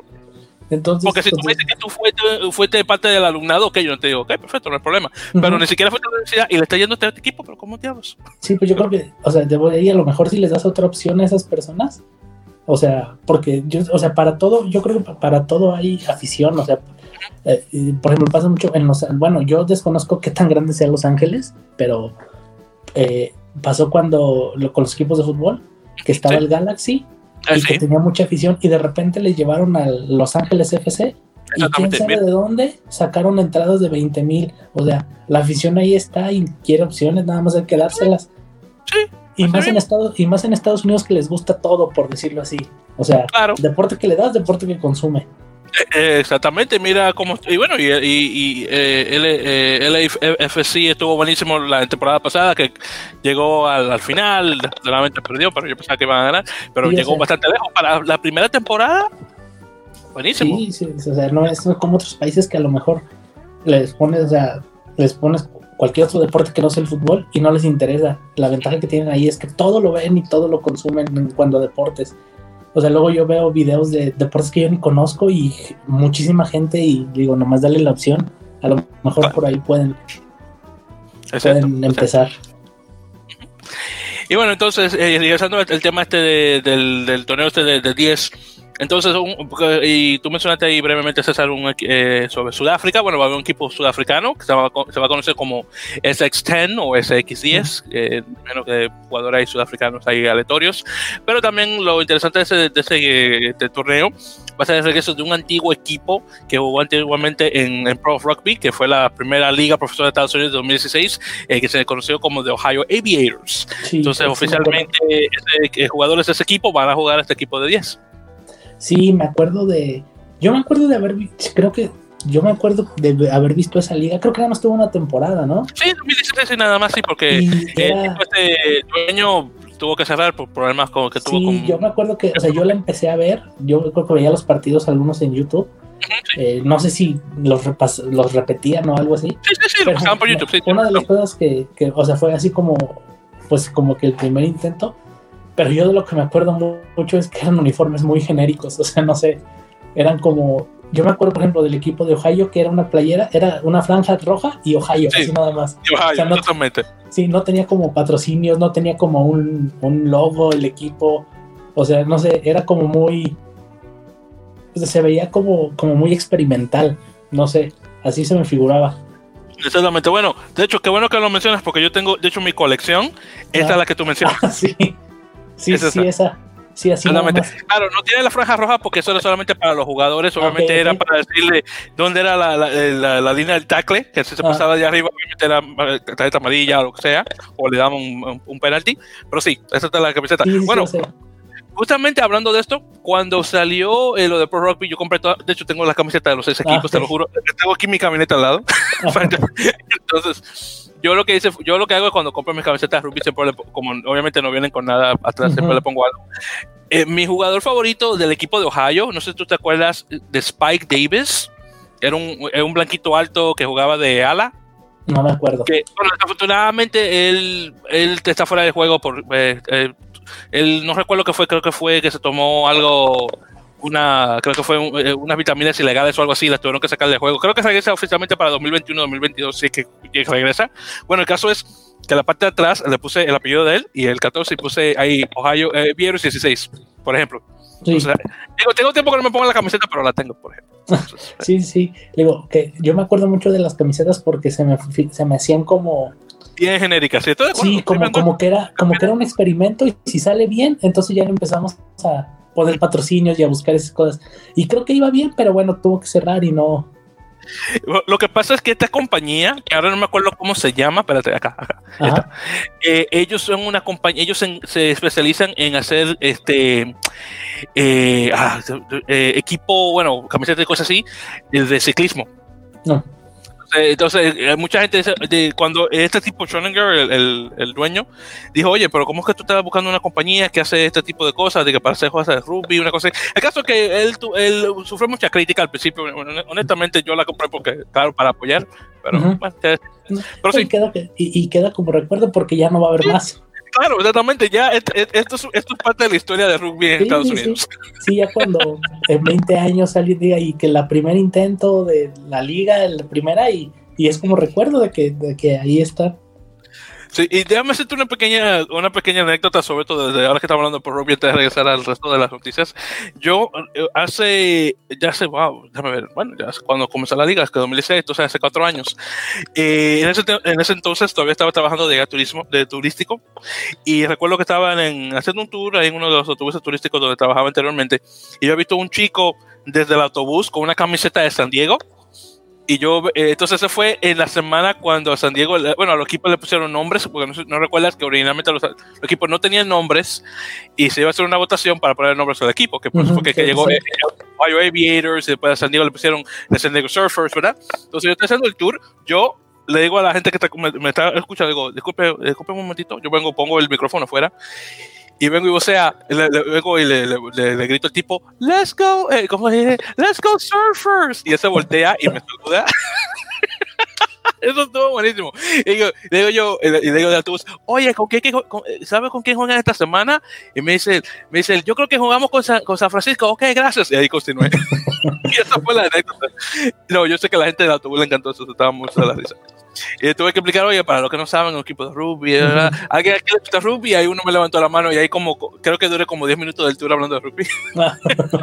estuvo buenísimo, fue- digo, fue- estuvo bien chévere eso. Pero eso es una pequeña anécdota de cómo Sí, fue sí. que la, la primera, la primera y última vez en mi vida que vi una camiseta de un equipo de rugby en, en, en, en, digamos así, en la, en la, en la selva, por decirlo así. Sí, sí. Muy interesante. Super. Bueno, entonces continuando ya con, con eso. Entonces vamos a ver, obviamente, esto del, del, del torneo este de en, en Bermudas. Creo que se da para noviembre, creo que es. Algo Vamos a ver. así. Algo así, Vamos a ver. Ya, obviamente de, de los vuelos y eso, pero ahí veremos qué tal. Bueno, entonces ya continuando con esto. Entonces, Canadá. Hablando rapidito sobre los canadienses. Entonces, ellos han expandido su red de búsqueda de jugadores para el equipo nacional. Entonces, eh, eh, eh, han puesto un centro de comando, por decirlo así, en Europa, buscando jugadores de descendencia canadiense para jugar con el equipo canadiense. Igual, de igual manera, obviamente, en Canadá están haciendo eso mismo, claro. A ver qué tal.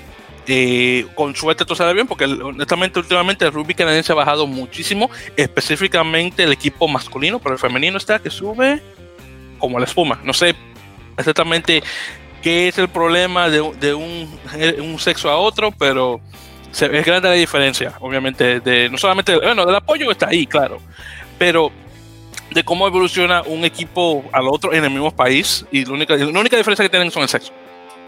Es un muy interesante, honestamente. Y con lo mucho que, que dio Canadá eh, durante los años 90, digo, yo no estaba haciendo el juego, pero por lo que he escuchado y leído y cosas así, el equipo canadiense estaba muchísimo más alto que el equipo de Estados Unidos por mucho tiempo y ahora, bueno, han pasado, ¿qué decir? No Sí, en el, se vio, en, yo creo que en el Mundial pasado, cuando yo, yo hacía mucho la comparación del Canadá-Italia del 2019 y el Canadá-Italia del 2015. Sí. Donde en el 2015 creo que fueron 4 o 5 puntos de diferencia y ahí al final, o sea, estuvo muy parejo. Y en este mundial pasado fueron como 40 y tantos a 3 o algo así, o sea, fue mucho la diferencia. Digo, yo no sé qué tantos jugadores canadienses jueguen en la, en la Liga de Estados Unidos, pero creo, creo, creo que a lo mejor por ahí va el problema. Creo que se están quedando un poquito en el no profesionalizar a los jugadores. Porque yo todavía revisas las listas de Canadá, por ejemplo, del Mundial, y había muchos que todavía jugaban en Canadá. Sí, A lo mejor, a lo mejor sí estaban como en centros de alto rendimiento, cosas así, pero pues a lo mejor no jugaban a un nivel tan alto. Exactamente, y la mayoría de los jugadores que jugaban oficialmente en el, país, mayoritariamente vienen directamente del equipo de Toronto, que juega obviamente en Major League Rugby. Pero eh, claro, la gente siempre está, eh, desde, que salió ese equipo de Toronto, siempre están diciendo, oye, necesitamos un equipo en el oeste. ¿Por qué? Porque el oeste de Canadá es donde se dan los mejores jugadores. Y a mí honestamente me sorprende mucho que no haya salido alguien diciendo, oye, yo tengo estos millones de, de dólares canadienses y quiero aportarlos a un equipo eh, canadiense en, en, la parte oeste del país, específicamente en Vancouver, en, en, Colombia Británica, donde está no solamente la sede de Rugby Canadá, pero también donde está actualmente el Centro de Alto Rendimiento. Mm. Y, sí, pues sí, pero por ejemplo, los, los de los el Wolfpack de Rugby League también está ahí. Eh, repítame cómo fue, perdón. El Wolfpack, el de Rugby. Wolfpack, sí, bueno, en Toronto, entonces están en, la, en el este ah, okay, del país. Okay. Sí, no digo porque, por ejemplo, es lo mismo, yo estaba vi partidos del, del, del, del, equipo de Canadá de Rugby League del, de, de Toronto cuando sí. estaban en segunda división. Ah, ya, y también, me, encanta, me y también iba y también iba mucha gente al estadio, o sea, sí, exactamente, creo que no la idea hacer un segundo un segundo equipo este eh, a lo mejor en otro lado, como dices, donde saben que están los jugadores y poder tener dos. Canadá es muy grande y les da para tener dos. Lo único que le falta es el, capital. Ya cuando ese capital salga y hay alguna persona que diga, ¿sabe qué? Yo quiero invertir en rugby canadiense, ya yo estoy más, que seguro que va a poner un equipo en el oeste de Canadá. Porque no, se necesita. Digo, la mayor parte de los jugadores buenos de Canadá no están en Toronto, están en Vancouver o al menos cerca del área de Vancouver, que está en la parte oeste del, del, del, del país. Y como te menciono, el sector de alto rendimiento está ahí. La sede de, de, Rugby Canadá está ahí también. Entonces, sí, yo creo que, o sea, como que lo más lógico sería tenerlo ahí. Claro, por supuesto que sí. Entonces, eh, lo que falta es alguien que tenga la misión de poner otro equipo ahí. Entonces, es, es, es eso. Y bueno, hablando de eso y esto con la pandemia, en una, otras cosas más que han ocurrido con Canadá. Por ejemplo, eh, Rugby, eh, Rugby Quebec, obviamente que es la, la entidad provincial de, del, del, deporte en la, en la, en la provincia franco, francoparlante, anunció que muchos de sus jugadores, bueno, jugadoras, porque ellos mayoritariamente producen muchos mucho, muchas jugadoras al equipo nacional, eh, van a ir directamente a jugar a, a Francia, directamente a la ¿qué se llama? El, se llama Elite o Elite 1, Elite 2, como, como, se conoce la liga ya en Francia de femenina. Entonces van a uh -huh. llevar 19 de sus jugadoras directamente ahí. Luego también anunciaron que una de sus jugadoras, eh, que se llama Courtney eh, creo que se pronuncia el apellido de ella, ella juega de, de, tercera línea. Va a estar jugando para Loughborough, que es uno de los mejores equipos de, mujeres en, en, este, en Inglaterra. Entonces va a pasar de ahí a otro equipo que se llama Red Deer, Red Deer Titans, que es uno de los mejores equipos también femeninos en Canadá. Eh, también está eh, Olivia de, Mar de creo que se pronuncia, que va a estar, acaba de firmar para Exeter Chiefs femenino, que es bastante bueno de igual manera. Eh, así que son. así que nuevamente, regresando a lo que mencionaba del de, de, equipo de mujeres, ese es el que más está progresando a comparación de hombres. Mira cómo la, el, el, la Unión Provincial de Quebec va a enviar 19 de sus mejores jugadoras para jugar a Francia. Sí, es. es por, eso se, por eso se, se, van a seguir manteniendo ahí, porque están profesionalizados. Y van a estar en la. Probablemente yo creo que es una de las dos mejores ligas femeninas del mundo. Ella, esa y la de Inglaterra. Entonces, sí, mientras, exactamente, igual que, que hombres. O sea, prácticamente pueden tener.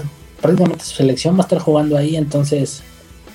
Cada vez van a crecer, a crecer, a crecer y acercarse más al nivel de, de Nueva Zelanda y de Australia, que son los que mejor juegan. Exactamente. Incluso hasta el mismo Francia, que ya, ya le han ganado un mundial. Entonces. Exacto. Sí, sí, y es- creo que fue el 2014, creo que fue. 2013, 14, más o menos. Una cosa así, no, no, no, Ujú. 2013, yo creo que sí tienes razón, 2013, yo creo que sí, porque son, siempre son dos años que se alterna el- el- la Copa masculina de la familia, Ujú. sí, son 2013, tienes razón. Entonces, entonces ese equipo, ese tipo canadiense de 2013 yo creo que fue uno de los mejores, sí, mal no recuerdo. Sí, Y, sí, y no ha ganado, y, claro, no ha ganado Copa porque se, se ha puesto bueno a la par a los otros equipos grandes. Pero tú, por ejemplo, lo comparas a la primera Copa Mundial del 91, donde ganó Estados Unidos, y no tenían ese nivel que, que tienen ahora. Ahora tú juegas por. Bueno, mira, Nueva Zelanda, que aún el equipo de ellos, que yo sepa, todavía es amateur, y no estoy mal, la comparación de Inglaterra, que sí es Ujú. profesional. Y tú puedes jugar esas, esas jugadores ne- neozelandeses con los jugadores de Estados Unidos y se las comen. Fácilmente se las comen. Entonces eso también. Sí, sí, por el, el- ahora sí que el nivel es. Pues es que Nueva Zelanda, pues por el nivel que juegan, así sean sus torneos locales o lo que sea, pues es muy, muy, muy, muy alto. Entonces ahí hacen la diferencia. Y yo creo que el camino sería igual, empezar a mandar jugadoras a Francia, a Inglaterra, que pudieran jugar ahí, para que empezaran a entrar ese ambiente profesional de estar en competencia todos los días. Exacto. Claramente, ese mismo es. Y bueno, entonces continuando con las noticias, que eh, mis queridos oyentes son bastantes. Entonces, primeramente, eh, Emilio Amadeo es un caballero argentino, eh, originalmente de la provincia de Salta, del norte argentino. Eh, lo han nominado como nuevo entrenador de la selección del Perú. Nada mal. Entonces, vamos a ver qué tal. Perú es una selección que honestamente no se ha escuchado mucho. Yo, no, bueno, nada se ha escuchado honestamente de, de ellos, de los peruanos, así que no puedo decir mucho de cómo estarán a comparación, digamos, de un Ecuador. Obviamente, Ecuador estoy un poquito más al tanto, obviamente, de nuestro amigo Julián, que, que siempre estoy conversando con él y más o menos me mantiene al tanto de lo que ocurre en Ecuador, pero de Perú honestamente no sé mucho. Entonces no puedo decirte que cómo estarán en términos de, de- de nivel o lo que sea. Pero vamos a ver. Eh, no, no, es un nivel, sí es mucho más bajo que Colombia, que Paraguay, que este... Pues yo creo que después de Colombia y Paraguay, por ahí están los peruanos, está Venezuela, entonces es ahí más o menos. No, no les va muy bien, digo, porque pues es muy similar a, a otros países donde apenas está desarrollando, que no tienen canchas para rugby. Por ejemplo, lo que les ayudó a Perú, que ya tienen sus canchas, es los, los panamericanos, Ah, bueno. que les hi- hicieron una cancha de rugby sintético para donde Sí, se jugó el recuerdo, torneo. recuerdo, recuerdo, recuerdo. Sí, tienes Y ahí en. Lima, entonces bueno, pues ya eso se queda ahí, ya van a, ya hay equipos que la usan y ese tipo de cosas, pero pues así como que más hacia afuera, lo internacional no se escucha mucho. Sí, cierto, me me sí. Cierto, tienes razón de los panamericanos, cierto. Sí, sí. Que bueno, que creo que fue, bueno, sí, yo creo que fue Argentina que ganó ese, y Canadá creo que se llegó en segundo lugar, una cosa así, sí, sí, Ujú. tienes razón. Me recuerdo. Y bueno, vamos a ver qué tal en relación a eso. Y deseando la mejor de las suertes a Emilio con el equipo de Perú, que no recuerdo, ¿cómo se llama? No recuerdo cómo se llama esa selección. Los Tumis. Los Tumis, gracias, Tumis, ese es el término, Tumis. Sí, Exactamente. tengo una anécdota, tengo un amigo que le gusta viajar mucho Y es de esos que le gusta comprar jersey de rugby de donde vaya. Uh, bien. Y fue a Perú y se contiene su jersey de la selección de Perú. Bueno, me, me alcanzó porque yo ni siquiera tengo eso, bien por él, y yo tengo una, o sea, colección. Sí, sí, sí, o sea, sí me dice que, o sea, dice, no, dice, ese nomás ahí porque no te lo mandan, o sea, tienes que ir a comprarlo a las oficinas. Ujú, Así mismo. Entonces, hay de esos que son más difíciles, pero está muy bonito, el logo y todo eso. Sí, yo lo, sí, sí, de, que he visto luego lo he visto, pero muy bien, nada, bueno, bien por el amigo, le digo que me ganó, yo no, ni, ninguno de esos tengo todavía, vamos a ver, pues nada mal. Y por cierto, continuando, eh, Nicaragua recibe estatus oficial como federación, así que felicidades obviamente a los tiburones, que eso sí, la selección, ese nombre lo conozco, eh, que ya por fin tienen obviamente el auspicio del gobierno como federación, obviamente ya puedan jugar más, jugad- eh, más eh, partidos internacionales y demás, y organizar cosas y demás. Así que muy bien. Y, y en- encima de eso lo hicieron durante la pandemia. Encima de eso, así que muy, así que muy bueno por parte de Nicaragua y bueno, deseándole todo lo mejor a ellos. Y Eh, mientras, por cierto, ah, sí, perdón, dime. mientras, mientras más países haya compitiendo, mejor para la zona. Claro, exactamente. Y Nicaragua, que es el país más, más grande de Sudamérica, eh, Sudamérica, de Centroamérica. Y, y si lo compara, por ejemplo, con Costa Rica, que Costa Rica está muchísimo mejor que ellos encima de eso. Entonces, eh, claro, definitivamente. Y además que tiene ya por fin el estatus de, de, de unión oficial de con, con Rugby, el único equipo sudamericano, eh, centroamericano, perdón, que tiene el estatus hasta ahora. Ni siquiera Belice, que era una antigua eh, colonia inglesa. Sí, no, no. increíble.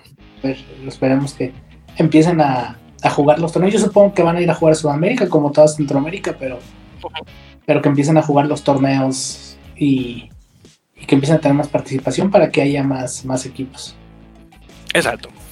Bueno, entonces ya con eso, eh, continuando, eh, Sebastián Piñeirúa, famoso caballero uruguayo, eh, se acaba de reelegir como presidente de Sudamérica Rugby por cuatro años más. Así que muchas gracias al señor Piñerúa por su eh, nuevo, mandato como presidente del Sudamérica Rugby, que honestamente en estos pasados cuatro años ha hecho bastante bien. Así que obviamente a lo mejor estos cuatro años, otros cuatro años más. La única persona que tengo, que puedo decir que he conversado con él en el teléfono, eh, no sé si alguna vez has escuchado la historia. Yo creo que la historia no la he mencionado mucho en el podcast, pero regresando a mi trabajo de, de, guía, que, wow, que me dio muchísimas oportunidades en lo que se trata de cosas de rugby, cosas así que no sé, y, oportunidades que yo no estaba buscando, solamente que se me dieron. Es una cosa muy increíble. Bueno, eh, para, y también para los oyentes, la madre del señor Piñerúa, tiene una eh, compañía de turismo donde ellos durante el invierno uruguayo, que es el verano eh, norteamericano, ellos llevan un grupo de chicas a, partes del mundo para hacer tours y cosas así. Entonces tuve la oportunidad que dos veces me tocó trabajar con ellos. Entonces ella viene, le trae a las chicas, ellos eh, alquilan un autobús de, estos de, turísticos, mayoritariamente de mi, de mi antigua compañía Greyline. Y, eh, buscan uno de los guías, en este caso me tocaba a mí, que era el que y claro, no lo menciono porque por, por, pero creo que yo era el que tenía mejor español de todos los guías de habla hispana en la compañía, digo yo al menos. Entonces siempre me tocaba a mí. Bueno, la primera vez que me tocó, eh, estábamos haciendo el tour y recuerdo que hicimos una pequeña parada cerca de la Universidad de Columbia, las chicas entraron, tomaron fotos, y bueno, todo lo que, todo que, todo lo que conocemos de Latinoamérica Estados Unidos siempre por las películas. Entonces siempre dicen, no, que esto sale en una tal película y ese cosas así, entonces ellas van y sacan sus fotos y cosas así. Bueno, yo no sé qué fue lo que pasó ese día, que yo me había llevado una, mi, camiseta de Argentina en ese entonces. Y no sé, estuvimos conversando y cosas así. Y no sé quién fue, creo que fue el esposo de la señora Piñerúa que mencionó que su, ah, no, que mi hijo que jugaba. Este, este. Entonces me dice, bueno, ¿cómo se llama él? Y yo, llama Sebastián. ah, bueno, que perfecto. Entonces no sé cómo fue que llegamos con, el tema de, de, Piñerúa. Y me dice, no, sí, sí, mi hijo es Sebastián Piñerúa. Entonces, ya me lo menciona, yo me quedo así como callado por un tiempo y digo, eh, claro, en ese tiempo él era presidente de la, de la URU. Y le digo yo, espérate, Sebastián Peñerúa, el presidente de la Unión de Rugby del Uruguay, ¿eso es Sebastián Peñerúa? sí, ese es mío. No me diga. Ay, ay. Bueno, comenzamos a conversar. Bueno, el caso es que eh, yo vengo, saco mi camiseta de, de Argentina y me digo, mire, mire, te lo juro que esto yo no lo venía planeado. Mire lo que tengo conmigo. Eh, tengo, saco mi mochila y la saco. Digo, no, Víctor, ¿por qué me sacas esa? Me tienes que uruguayo. Digo, yo no sabía que, yo no sabía que me iba a tocar uruguayos que tenían que ver cosas con rugby, sino yo lo, mucho gusto lo había traído. El caso es que ella viene y, lo llama a él por WhatsApp y me pasa el teléfono. Me dice, oh, mira, ese, ese Sebastián, habla con él. Sebastián, de que, oh, ¿cómo está? Mi nombre es Víctor, soy fanático de usted, sí, que soy fanático de Rugby, pusimos hablar. El caso es que después de que pasó eso, ya ahí de vez en cuando yo tiraba a Piñerúa por Twitter y conversábamos. Después, la segunda ocasión me tocaron ellos de nuevo y, dije, señor Piñerúa, ¿cómo está Víctor? ¿Cómo está? Nos abrazamos y todo así como que si nos hubiéramos conocido para, de toda la vida. Y bueno, tomamos una foto y yo después por Twitter se la tiré a Sebastián y dije, oiga, mire, estoy aquí con familia. Ah, Víctor, qué bueno, ¿cómo estás? Eh, me lo cuidas. bueno, es una cosa muy interesante, pero para que vean lo pequeño que es el mundo, que me tocó trabajar dos veces con la, con la familia Peñerúa en cosas turísticas. Mira que yo, yo lo menciono y todavía no, me, no creo que es verdad. Es increíble eso. Muy, muy, muy, interesante, eso sí. Muy interesante. Y, y, sí, esa es, la, y esa es la anécdota. Y como esa, también, hablando ahí rapidito, también una vez hice un tour con, un, el, con el tío de Martín Landajo, que estaba en mi autobús. Ah, también de una vez le digo, no, entonces no sé, no sé cómo yo caí en el tema de rugby con esta gente, pero siempre caigo en ese tema. Y me dice él, oye, yo soy tío de Martín Landajo. De que, pero Martín, el, el medio scrum. Yo, sí, ese, ese, ese, ese no me diga. Y me saco una foto con él. Oiga, para que se le, para que se le enseñe, tomo un selfie. Yo, oye, para, para que se la pase a Martín. No sé si, se la pasó. Digo, Martín, que no, pero que no me va a creer, pibe, que me tocó un fanático tuyo en el autobús. Mira, para enseñarte, que le enseño la foto. a ver qué. Wow para los argentinos que escuchan, mis disculpas. Yo creo que eso fue un, acento horrible y creo que ofendía a mucha gente de Argentina, así que me disculpas. Pero bueno, en todo caso, eso yo creo que fue el mejor que puedo hacer. Pero en todo caso, eso y me tocaron muchísimas cosas más con rugby. Es, interesante, es increíble. Me tocó también una vez es un tour con un tipo que jugaba para el equipo provincial de Formosa, que está en el norte de Argentina, creo que en Formosa creo que está en el norte, una cosa así. Eso que me tocó con ese muchacho, él estaba con la novia y estaban comprometidos, bueno, así, cogieron para acá. Digo que es una cosa muy interesante, muy interesante. Pero bueno, ya, continuando con el tema, porque si no me pongo a hacer historias y duramos dos horas más. Eh, bueno, y hablando de Argentina, por cierto, se confirmó ya el sudamericano Cuatro Naciones hace un tiempo, que se va a jugar ahora para octubre. Eh, Argentina 15 obviamente va a estar ahí, junto con eh, Uruguay, que por cierto el torneo se va a hacer completamente en Uruguay, eh, jugándose en el estado de Charrúa. También va a estar Brasil de igual manera con Chile, obviamente, así que vamos a ver qué tal. Eh, se confirmó obviamente ya la escuadra de Argentina 15, eh, que tiene bastantes jugadores, tiene un total de 30 jugadores, y a esos jugadores se ha agregado, el que mencionamos hace un tiempo ya, Javier Ortega Decio. Eh, ya, ya recuperado, me imagino, ya oficialmente de esto del COVID. Eh, lo bueno que tiene él que puede jugar de segunda línea y de tercera línea, porque Lucas Bird también se, lesionó desafortunadamente, entonces ya trae directamente. Y otro, otro jugador también que se lesionó, aunque directamente para el equipo de Pumas que va al, Rugby Championship, fue Matías Moroni, que nuevamente ya hablaron un poquito más después, y él sale campeonato de rugby.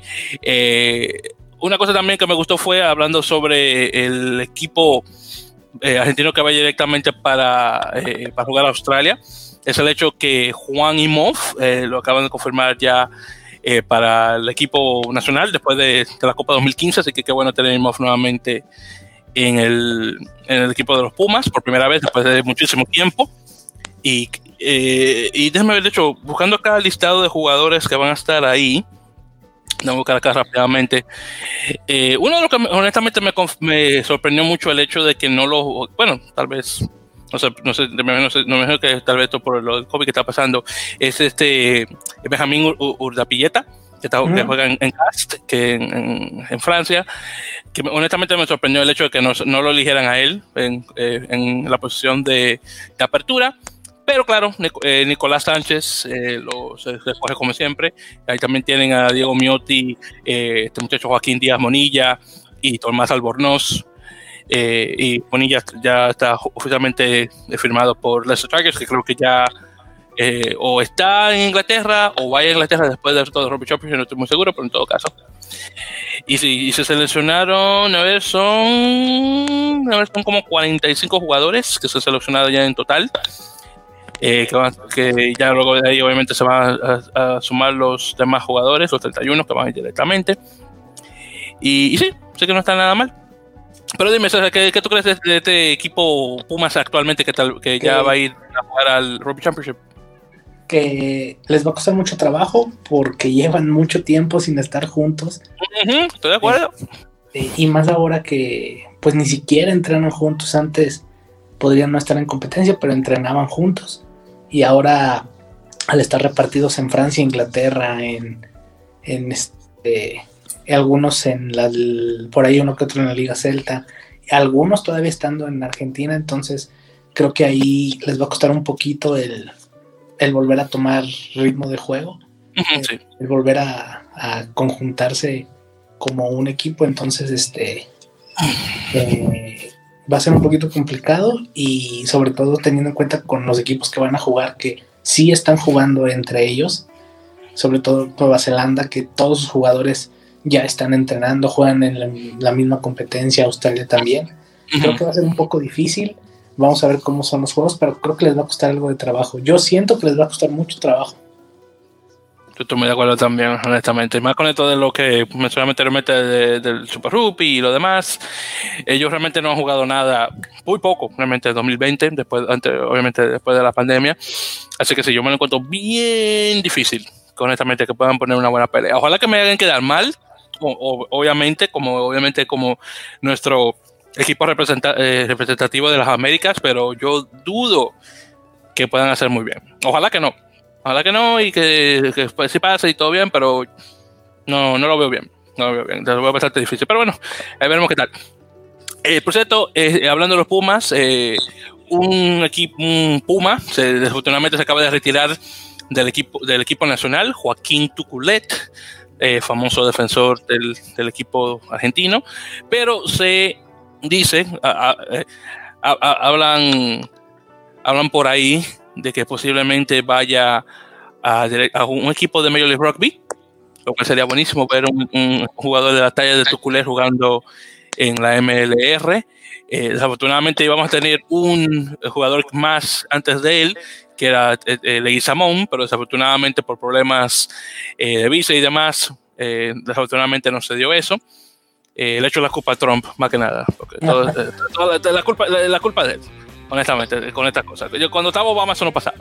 Pero bueno, en todo caso, ahí veremos qué tal. Eh, y que ojalá, ojalá que tu no tenga el problema que tuvo Leguizamón en poder entrar al equipo. Yo honestamente quería ver a Leguizamón jugar al menos un partido con, con Seattle, pero desafortunadamente no se dio.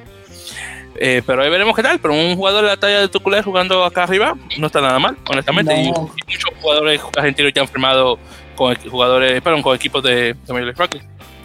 No, creo que les va a ayudar mucho en el sentido de, pues que viene de un, de, bueno, ahorita ya no tanto porque ya tiene un buen algo de tiempo que no juega a ese nivel, uh -huh. pero sí les va a ayudar mucho en el sentido de que a profesionalizar más y, y a, ahora sí que a subir la exigencia a lo mejor para los demás, para los demás que, que, que van a, sobre todo en los mismos puestos que él, pues obviamente va a ser una, una presión para ellos para, para pues ganarse el lugar y que no se los vaya a ganar él. Sí, claro. Nada, eso, muy cierto eso. Y pues otra cosa también, hablando de, ahora que estamos hablando del tema argentino, antes de pasar a otro tema rapidito, eh, Western Force, que lo mencioné brevemente hablando de Super Rugby, eh, de, del equipo este eh, australiano, está supuestamente en conversaciones con jugadores argentinos para que puedan jugar para, eh, para este equipo, aunque hasta ahora no se ha confirmado nombres. Eh, pero veremos qué tal. Honestamente, no estaría nada mal ver eh, unos cuantos chicos de, de, de, antiguos jaguares jugando ahora en Australia. Eh, lo único que, claro, Western Force tuvo bastante tiempo fuera del Super Rugby, regresó obviamente por esto de la pandemia. Eh, porque estuvo jugando ya en, el, Global Rapid, eh, el Global Rapid Rugby, que es como, como se conoce la liga, y no sé si o regresan del Super Rugby australiano ya para el año que viene o van va a tener algunos planes, no estoy seguro, ahí veremos qué tal. Pero honestamente le fue bastante mal a, a Western Force ahora eh, con esto de su propia Australia porque perdieron los ocho partidos que tenía, desafortunadamente. Eh, ya después del tiempo que estuvieron fuera de, de, Super Rugby, creo que más que nada tal vez fue por eso que se mostró la diferencia de nivel de una liga a otra. Eh, pero ahí veremos, ahí veremos qué tal con eso. A ver qué tal. Sí. Sí, entonces ya, y ya para terminar, eh, hablar de los otros equipos de las Américas, eh, porque habíamos comenzado a, eh, brevemente sobre Canadá, pero ahora hablando de Canadá hombres, eh, Lucas Houghton, que es un, un flanker, un tercera línea de, de Rugby Quebec, va a estar jugando para Floriac, que es un equipo de Federal 1, que es ahora oficialmente la cuarta liga eh, francesa, antiguamente tercera, pero ahora que se ha creado eh, el campeonato nacional como una tercera liga profesional en, en, Francia, eh, los, equipos de, después de esta liga ya son Federal 1, Federal 2, uh -huh. etcétera. Entonces, eh, Lucas va a estar jugando en, ese, en, esa liga. Vamos a ver qué tal, cómo le va. Otro también que va a estar jugando en Federal 1 va a ser Peter Nelson, el que fue como eh, oficialmente como zaguero o fullback del equipo canadiense en la Copa Mundial. Va a estar jugando para un equipo que se llama eh, Unión Sportive Brazon, creo que se pronuncia. Eh, aunque va a estar como el, como el, como dicen ellos en francés, el Joker Medical o comodín médico, que creo uh -huh. que sería la traducción al español. Y bueno, dependiendo obviamente de cómo le vaya, es posible que le den un. Ah, perdón, que le den un este un contrato ya definitivo con el equipo y veremos qué tal. Así que desea, deseándole obviamente la mejor de las suertes. Y bueno, ya de aquí en adelante, ya queridos oyentes, vamos a ir directamente ya a lo que se trata de, de las firmas de varios jugadores de, de, de, equipo a equipo o lo que sea. Así que vamos a ver si vamos a rápido porque son muchos. Entonces, primeramente hablando de los argentinos. Entonces, primero, eh, Iván Nemer, que es un eh, que juega de Pilar, Pilar 1, eh, fue reclutado oficialmente por Benetton Rugby, antiguamente conocido como Benetton Treviso, un equipo del Pro 14 y viene directamente de Casale, que es un equipo de Serie A en Italia. Eh, Nemer, de hecho, jugó unos partidos ya para los últimos partidos del, del, Pro 14 y creo que, no sé si jugó esta semana para, eh, para Benetton, no, no, recuerdo exactamente, no vi la escuadra que estuvo jugando esta semana contra... ¿Qué estuvo jugando Benetton esta semana? Que se pasó, fue un equipo, un buen partido también a con Ulster, que deberían haber ganado, por cierto, ese equipo. Ese, ese, equipo. Es raro que yo decida eso, pero ese equipo de Benetton tenía que haber ganado a Ulster, pero bueno, ya eso es otra historia. Eh, Tomás Galo, otro también que también usted firmó con Benetton, que vino directamente de Olympia Lions. Está eh, Agustín Peláez, Peláez, perdón, que juega de, de segundo pilar viene de San Isidro Rugby y firmó con Vasco Rugby de, de España, un equipo, de de Santander. De hecho, el Vasco ha firmado muchos jugadores argentinos, eh, creo que hay unos cuantos más también que firmaron después de ese. Eh, también está, bueno, Joaquín, eh, Joaquín de Amonilla, que lo mencioné, que firmó con Leicester. Está Santiago Montañer, en octavo, que va de Seibos a Mont de, de Marsan en el Pro de 2 y ha jugado ya unos partidos también. Este, Roberto Tejerizo, eh, otro pilar que eh, formó con la Zamboyana de, de, Cataluña y él viene de, de, de, de Bayamare, creo que se llama, un equipo de Rumanía. Que, sí, bueno, está, en Rumanía. Esa, esa Superliga de Rumanía no, esté, no sé cómo estará ahora, pero con toda la pandemia me imagino que tal vez no. Quién sabe, era, era como su intento de hacer profesional la liga, quién sabe cómo les esté yendo. Exactamente, sí. Y honestamente, bueno, ellos pues, hicieron lo que bueno, hicieron lo más posible. Cada uno cuantos jugadores extranjeros para que lo jugaran directamente con ellos. Yo creo que el mejor que le salió fue este muchacho, Johan Van Den Her, eh, Van, Van Den Her, una cosa que se pronuncia, un uh -huh. sudafricano, que bueno, no hace, hace como un mes o menos un mes, ya oficialmente se nacionalizó de rumano, así que bien por él que no está nada, nada, mal. Imagínate hacer ese cambio de, de, de afrikaans a, a, rumano como idioma. Yo me imagino que tiene que ser muy raro eso. Realmente dos idiomas completamente diferentes. Uh -huh. eh, luego está, por ejemplo, este Gabriel Roldán, que juega de medio melee, que firma eh, con eh, Ciencia de Sevilla, que viene directamente de Independiente de Santander, otro equipo de, de División de Honor. De Exactamente, también está un uruguayo, es Juan Manuel Rodríguez, que, que pasa de Peñarol a, Valpol, a eh, Valpolichela, se pronuncia de Serie A. Eh, lo, lo, bueno que tome esas clases de italiano en, en, la, en la, secundaria. sé, sé, cómo pronunciarlo bien, que eso es lo bueno. Está, luego está Bruno Devoto, otro también uh, italo-argentino, que va de ese mismo equipo, de Valpolichela, eh, viene directamente del Casi el club, eh, el club atlético de San Isidro, uh -huh. el equipo donde creo que salió directamente Agustín Crevi, si mal no recuerdo.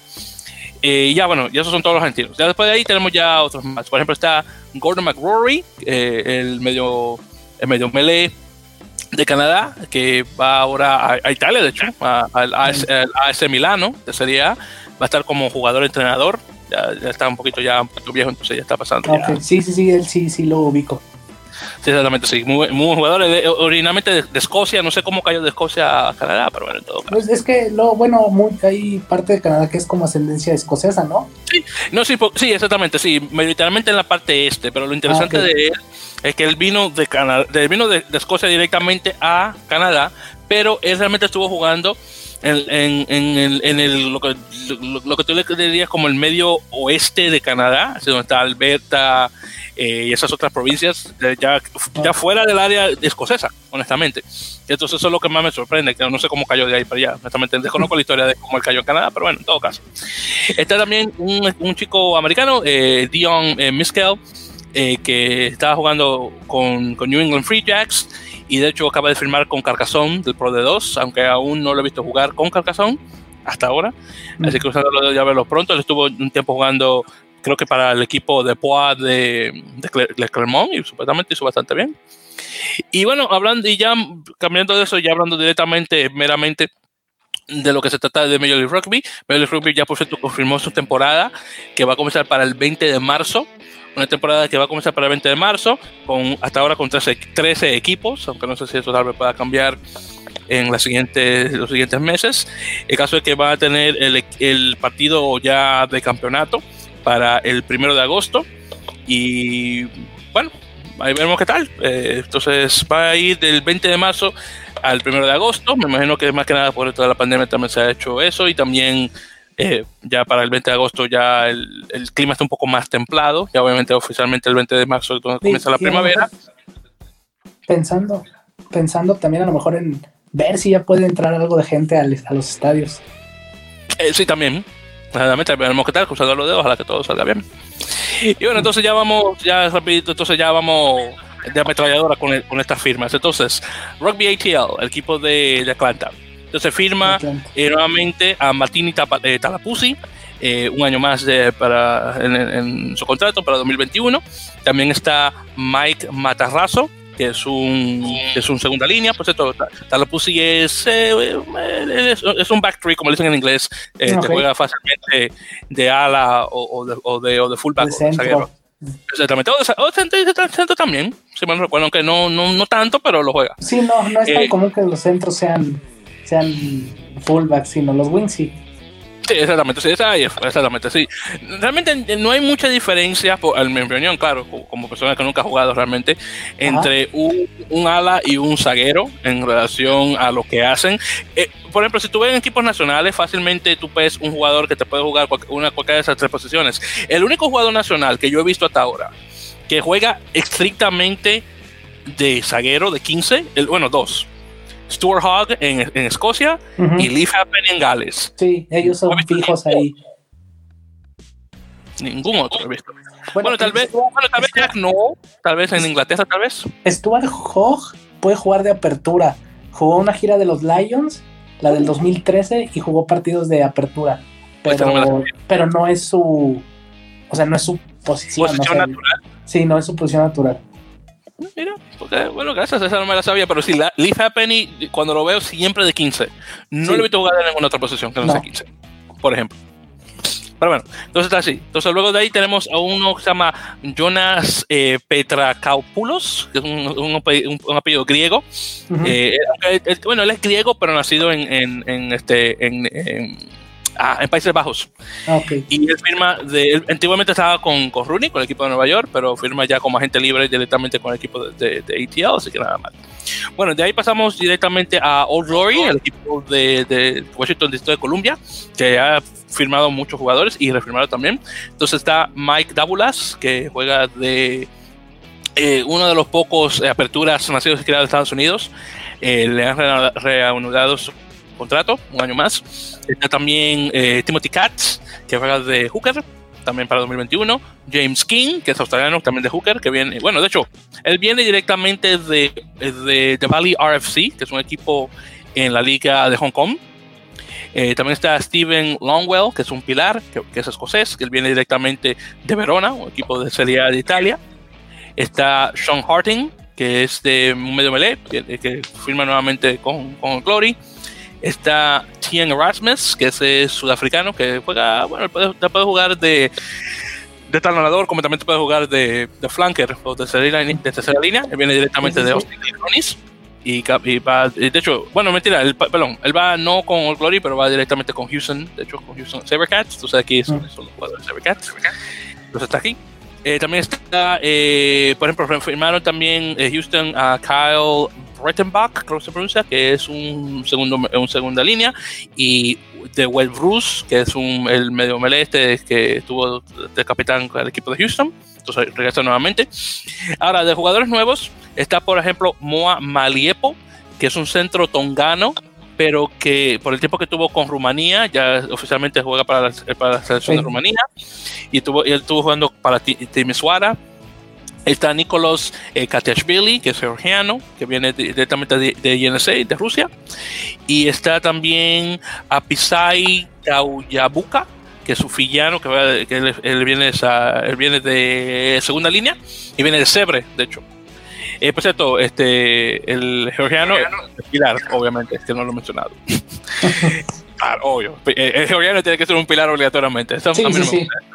No, a, mí no me gusta, a, mí no me gusta, ese, ese, estereotipo, a mí no me gusta. Porque tú puedes ser, no, jugar tal vez de alguna otra posición de delantero, pero no, siempre tiene que ser pilar, no, mentira.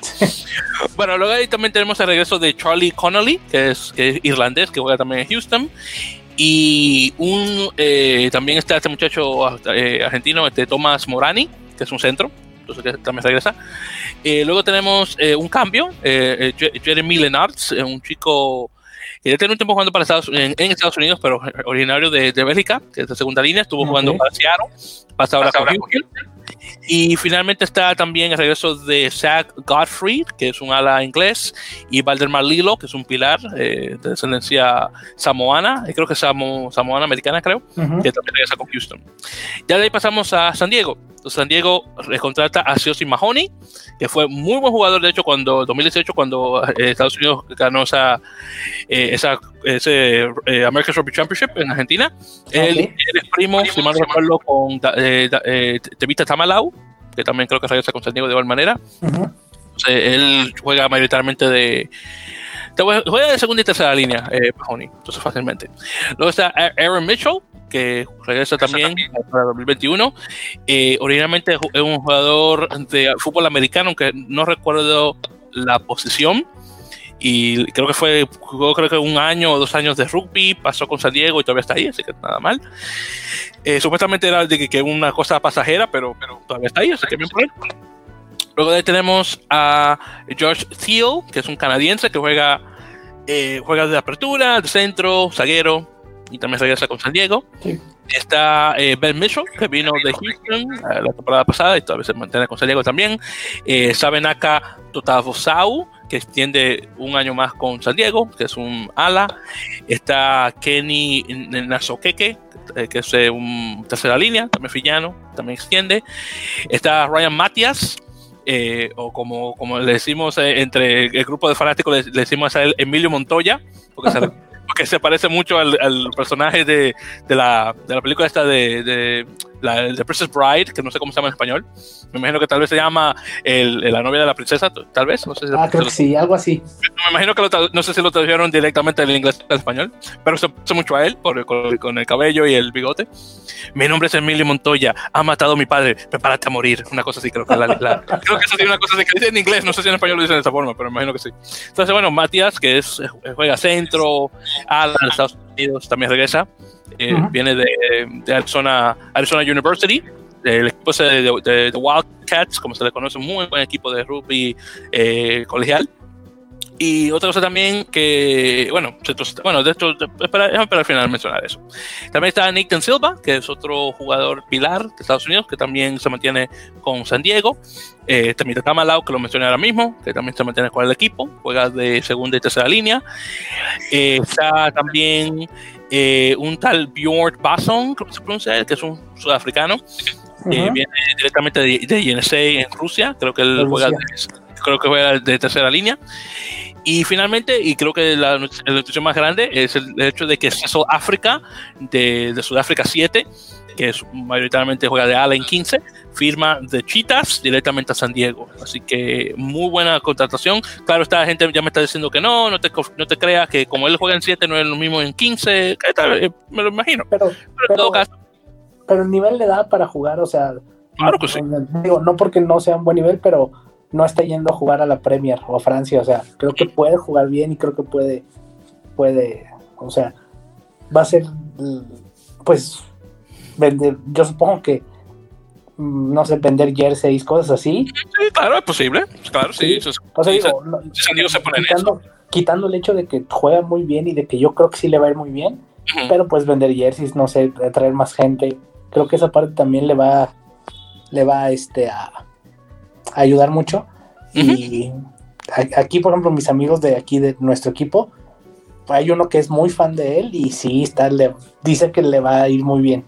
Entonces, ah, sí, o sea, le tienen mucha fe a, a, Uno de mis amigos de aquí del equipo es muy fanático de la Major League Rugby ah, bueno, y sigue todos los, los partidos y así. Entonces, él, de hecho, fue el que me dijo que había firmado África con San Diego y, ah, mira. y cree que le digo, él, él que conoce más la liga que yo, de él uh -huh. dice que le va y que le puede ir muy bien.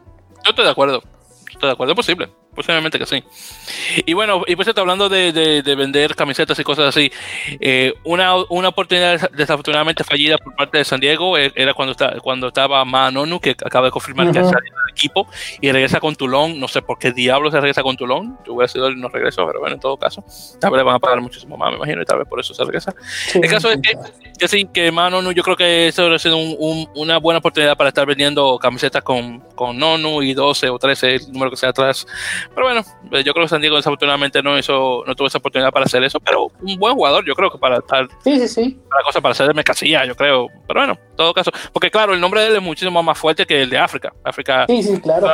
Solamente, las personas que están bien, bien metidas en rugby lo conocen, pero no, no obviamente, eh, para, para Nueva Zelanda, obviamente muchísimo más conocido. Sí, claro. Pero bueno, entonces esas son las noticias con lo que se trata de San Diego. Ya hablando ya de New England Free Jacks, el equipo de Nueva Inglaterra. Entonces eh, confirman eh, la contratación nuevamente de John Holland, que un irlandés que por dos años más para 2023, que juega de eh, medio melee.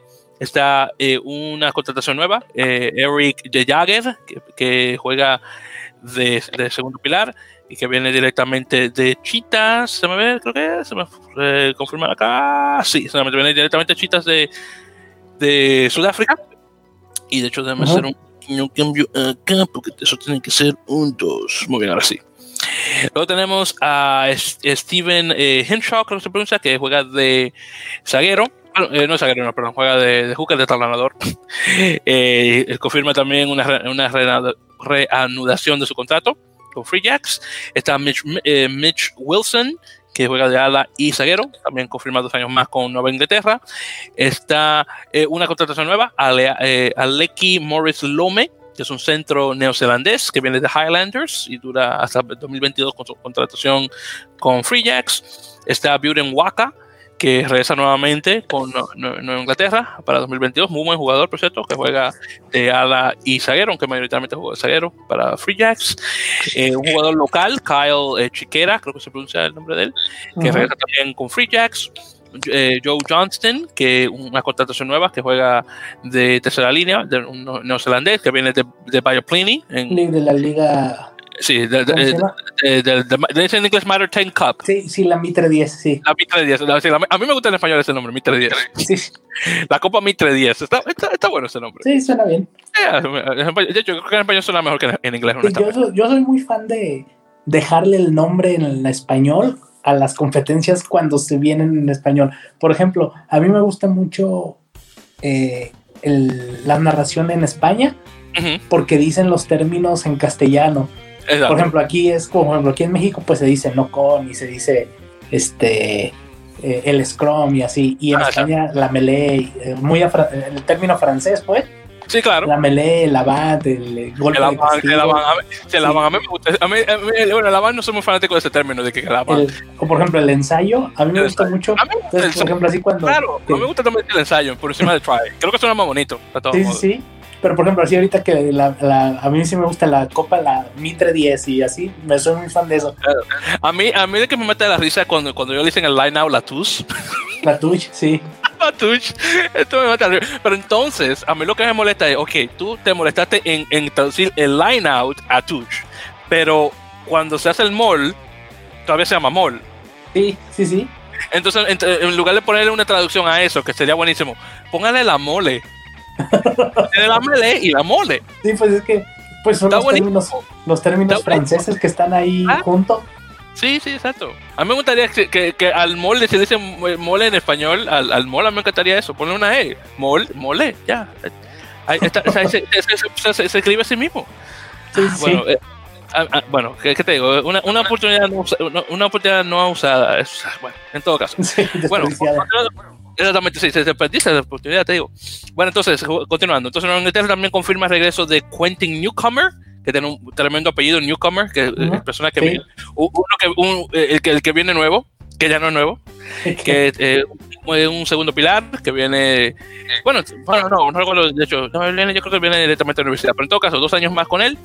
Eh, después está Ronald eh, McCuster, que es un segunda línea irlandés, que se extiende también con Free Jacks. Eh, también tenemos a Sandre Boss, que es un pilar sudafricano que viene de Southern Kings, que bueno, Southern Kings, tremendo equipo que nunca gana. Eh, luego tenemos a. No, no te digo que. Qué cosas. Eh, un, un Southern Kings con un cebre. Es increíble ese, ese partido. Eh, de los dos, exactamente. ¿Quién es que va a ganar de los dos peores? Sí. Ay, Normalmente. A mí, yo me río, pero a mí me duele eso, honestamente. No, no, no, no, qué cosa. Bueno, tenemos a Connor eh, eh, Kindergarten, Kindergarten, sí, que se pronuncia, que es eh, un segundo línea irlandés, que también se mantiene con el equipo. Luego tenemos a P- eh, Peter Jen- eh, Jensen, sudafricano, que es un talonador, un hooker, que viene de Golden Lions, eh, de, de Curry Cup de, de Sudáfrica. Y luego de ahí tenemos, a ver, dos más, que son, este, a ver, Sean Jacobian, creo que se pronuncia, que es un escocés que estuvo jugando con Colorado Raptors, que pasa ahora a New England. Y tenemos por fin a Spencer Kruger, que es un pilar eh, que juega, eh, de la selección colegial, no, perdón, de la selección colegial vino, que firma ya oficialmente con ellos, así que no está nada mal. Por cierto, dos jugadores más que también que se me olvidó mencionar eh, en All Glory, eh, Jamie eh, Dever, que es un pilar irlandés que viene de San Diego, y también está eh, Will Bacalaji, que creo que es creo que es hawaiano, que es un pilar también, que se mantiene con All Glory de igual manera. Una cosa también, regresando a, San Diego, que se me olvidó mencionar, San Diego también confirmó que el, famoso entrenador australiano, Eddie Jones, va a estar como consejero del equipo. Ese es bueno. Es, es buena, es buena firma. Es- Estoy muy de acuerdo, está, va a estar dando, estar dando consulta al, al, Sí, al- sí, al sí. equipo directamente, así que no está nada mal. Bien por Eddie Jones, que se gana un dinerito extra, además, obviamente, el dinerito que coge en Inglaterra. Bien por él. Sí, sí, sí. Aparte, sí les va a dar un plus muy grande. Eh, muy de acuerdo con eso. Muy de acuerdo. Y bueno, continuando, tenemos también a Dallas. Entonces, Dallas Jackals, que me encanta ese nombre, los, los chacales de, de Dallas. de- de Dallas. Exactamente. Entonces pues, eh, firman a Conrado Roura, que es un tercera línea argentino que viene de Seibos. También está Kelly Colberg, que es un ala estadounidense. Y también está Mac Frakes, que es un talonador o hooker inglés, que vienen como jugadores de, de desarrollo. Está Mike Brown, que estuvo jugando un tiempo aquí con el equipo de Rooney y pasa ahora al equipo de Dallas, el juega de hooker. Eh, también están dos jugadores más, dos de hecho jugadores fillanos.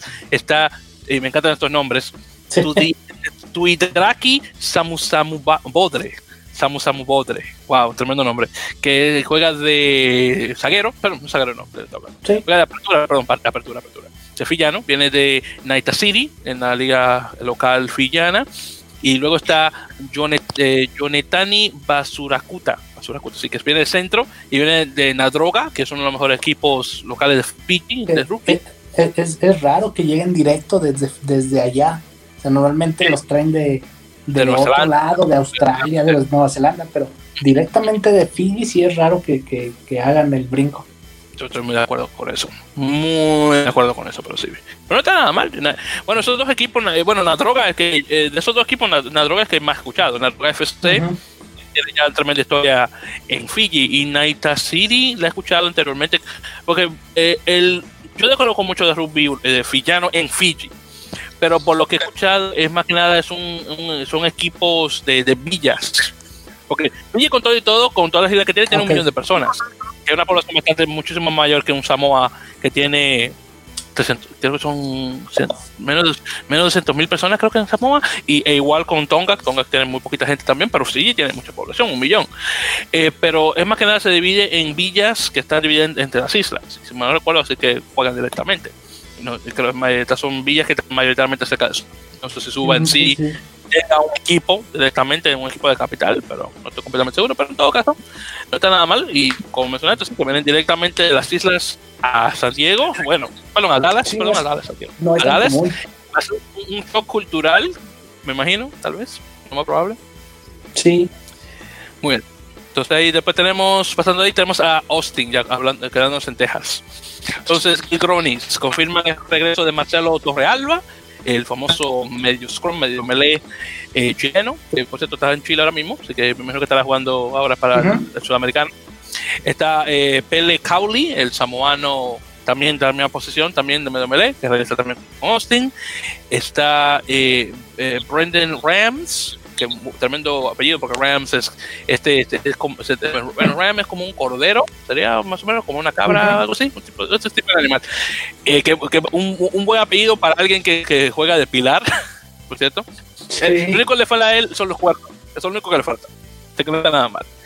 Luego tenemos a Frank Halai, el neozelandés, eh, eh, neozelandés es, centro, centro, centro, neozelandés, que regresa también con Austin. Eh, Kurt Morath, el tongano, que, bueno, también de apertura, que también está con Gronis. Michael el, Wall. El, este, ¿cómo era de? Jugó de hecho el Pro Rugby, el primero, ¿no? Si no me recuerdo. Sí, Sí, el, el, sí, el estuvo siempre rugby estuvo jugando en San Diego. Sí, San Diego. Estuvo jugando en San Diego, sí. Es como, sí, sí, sí, totalmente. De, los jugadores que les, les ha gustado como quedarse y hacer carrera ahí en las ligas de Estados Unidos. Sí, que exactamente, que, no, que cae honestamente como anillo el dedo, así que no está nada mal. Pero sí, pero claro, de San Diego a, a Austin, muy, muy buena diferencia. Él mismo tal, vez, tal, vez se ha dado cuenta. Bueno, entonces Michael Wall, que, que es eh, que con ese apellido tal vez crees que es sudafricano, pero no es de Estados Unidos. Sudafricano. Y él juega de tercera línea. Sí, puede, puede que tenga de, descendencia sudafricana, si es posible, aunque no estoy muy, muy, seguro. Pero sí, confirma un año más con Austin. Y finalmente también tenemos otro, un sudafricano de verdad, eh, Robbie Coixe, que es eh, el estalonador o hooker que viene directamente también de Golden Lions, de Curry Cup, que firma con Austin, así que no está nada mal. Bueno, eh, Toronto, desafortunadamente, eh, bueno, Toronto ya ha confirmado el resto de su equipo, así que realmente no mucho. Pero lo que ha confirmado es que regresan eh, Jason Higgins, que es un irlandés medio melee, que viene de, de Core Constitution, que me encanta ese nombre, que es de, la liga irlandesa, y, y él es nuevo y luego reanuda los contratos de Mike Shepard, que se dio muy popular eh, con la, la fanaticada de Toronto, que, obviamente es canadiense, eh, juega mayoritariamente de segunda línea, y está Johnny Sheridan, que es un ala también canadiense, así que muy bien por ellos. Luego tenemos a New, eh, New Orleans o Nueva Orleans, que confirma dos jugadores que regresan, está, bueno, uno que regresa y uno nuevo. Está JP Love, que él es sudafricano, pero tiene muchísimo tiempo viviendo en Estados Unidos y ya juega para la selección de Estados Unidos y juega mayoritariamente de apertura y zaguero. Y dura hasta 2022 con, eh, con, con, Nueva Orleans. Y está uno nuevo que es JP, du JP Duplessis, que viene directamente de San Diego a Nueva Orleans. Así que no está nada mal. Nueva Orleans ahí creando un muy buen equipo para 2021. Luego de ahí pasamos directamente a mi equipo local, Rooney, Robbie United New York, que confirma el regreso de Charlie Hewitt, eh, que es un inglés eh, segunda línea. Eh, también está Kirk Hamilton, que lo conozco personalmente, muy chévere, él, y, la novia. son muy buena gente. Mi, esposo y yo estuvimos conversando con ellos hace un tiempo cuando Rooney estuvo. bueno, no era Rooney, bueno, sí era Rooney oficialmente, estuvo jugando con eh, con Mystic River en ese equipo de ese partido de, exhibición en Nueva York. Estuvo muy bueno. Es que se jugó en el Bronx, me encantó. Pensaba que se iba a estar jugando ahí, pero bueno, en todo caso. Pero sí, Kirk Craig está. Eh, yo recuerdo cuando lo conocí al principio, yo le pregunté, oye, ¿tú hablas español? que no. Dije, no, perfecto. Yo digo, yo jugaba que tú, yo tú lo ves y crees que es República Dominicana, parece primo mío. Ah, y, él me dice, no, él me dijo, él me dijo yo creo que la, la mejor, mi abuela creo que me dijo, creo que de las Islas Vírgenes. Y, bueno, que ah, también está cerca cerca. Tú pasas de puertorriqueño, tal vez. Pasas de puertorriqueño, al menos. no está nada mal. Pero si, no digo, yo lo vi, juraba que era hispano este tipo. Pero bueno, entonces, caso él, regresa también al equipo. Está uno nuevo, también eh, Evan Minturn, que es un segunda línea irlandés que viene también de Core Constitution. Eh, luego está, eh, se confirma de nuevo este muchacho Cara, eh, Pryor, que, que, es un neozelandés que iba a firmar, pero nuevamente con esto de las visas no pudo. Entonces, vamos a ver si esta, segunda ocasión puede hacerlo. Y yo creo que la firma que se dio más grande fue el que pasa de. Bueno, tú me estabas antiguamente preguntando sobre Toronto Wolfpack, el equipo de Rugby 13, de Rugby League. Bueno, Queen en Wati, en, en, en, Gawati, creo que se pronuncia el apellido de él, el chico este canadiense que estuvo jugando para ellos, que fue salió, jugó creo que para Toronto, bueno, viene para Rooney, así que estoy muy feliz por eso. El, después de la caída de Toronto con esto de la pandemia y demás, bueno, eh, resultan ser centros, normalmente centros muy fuertes los que vienen del rugby. Sí, exactamente. están como más acostumbrados a son golpes como más secos, más, más directos, entonces resultan buenos centros los jugadores de rugby. Sí, porque recuerda que es un choque para, un choque para, choque para. Entonces, sí, definitivamente. Y esa, la posición de centro en rugby a 15 es lo que realmente demanda más que nada, un choque para. Entonces, bueno, pero sí, es muy bueno verlo. Eh, ya pasar, bueno, honestamente, ok, bien, está, va directamente a mi equipo local, pero me hubiera gustado que se hubiera metido en Canadá, porque creo que Toronto Raptors lo necesita un poquito más que nosotros acá en Nueva York, pero bueno, nada mal. Eh, y lastimosamente en, en, la parte oeste de Canadá no van a poner un equipo por mucho tiempo, así que bueno, se queda en Nueva York. Como después de ver de toda la lista y todo, ¿cómo nos gustaría ver más latinos ahí, va? Ah, sí. Definitivamente. Más colombianos, brasileños, uruguayos, chilenos. Bueno, de brasileño, que es este muchacho de Wilton Reboto, que va de, de Austin a Nueva York. Entonces, entonces sí, al menos sí, O sea, por ejemplo, tener algún, no sé, o sea, más, más, algún venezolano, un peruano que pudiera por ahí estar. Incluso de Centroamérica, hasta el Caribe. Sí, claro, a mí me encantaría ver más, más jugadores de mi país que hagan esa, e-, ese, ese salto llamatera profesionalismo, pero desafortunadamente mis colegas, bueno, mis paisanos realmente, no colegas, pero mis paisanos todavía no han hecho eso. cruzando los dedos, que al menos un chico dominico-americano, que hay unos cuantos que juegan en el equipo de O Blue, que es un, equipo de más historia que tienen en el, en el rugby amateur neoyorquino, puede hacerlo, es posible, en unos, en unos años más, vamos a ver qué tal. Ya nosotros tenemos ya comprado el béisbol en Estados Unidos nosotros los dominicanos, así que justo ver otro deporte. Bueno, ese baloncesto, baloncesto un poquito no tanto, pero hay de vez cuando sale uno, uno que otro. Pero es, justo, ya ver ya un, un, deporte de contacto que no sea fútbol americano, ver un chico dominicano, así que vamos a ver qué tal ojalá que pueda todo salir bien con, con eso.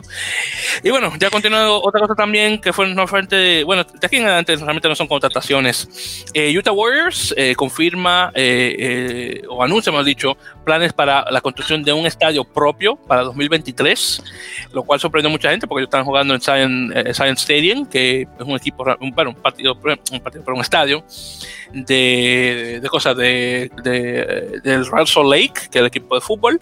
Ah, Pero claro, ellos no, realmente no controlan más que el, la renta del lugar. Y claro, si tienen un, un, un, lugar propio, un estado propio, se hace muchísimo más fácil. Así que vamos a ver de aquí a dos años. Y más con esto que está ocurriendo ahora mismo con la pandemia, a ver si se puede dar. Me encantaría verlo. que sería una vez sería este el tercer el tercer estadio en el país, un país tan grande como Estados Unidos, que es específicamente para rugby lo cual no estaría nada mal. Es, es de las cosas que les puede como ayudar a crecer, tener sus propios estadios, que es como, pues yo, yo siempre lo he dicho, creo que el mismo camino es el de la, el de la liga de fútbol. es, el mismo, el mismo, el mismo, el mismo. Sí, o sea, de hecho, todos los deportes en Estados Unidos creo que llevan el mismo, como el mismo, la misma estructura, porque pues así funciona. O sea, así les funciona. Eso de las franquicias, primero abrir equipos y luego después los estadios y, ya como que arraigarles la pertenencia a su propio estadio en un lugar.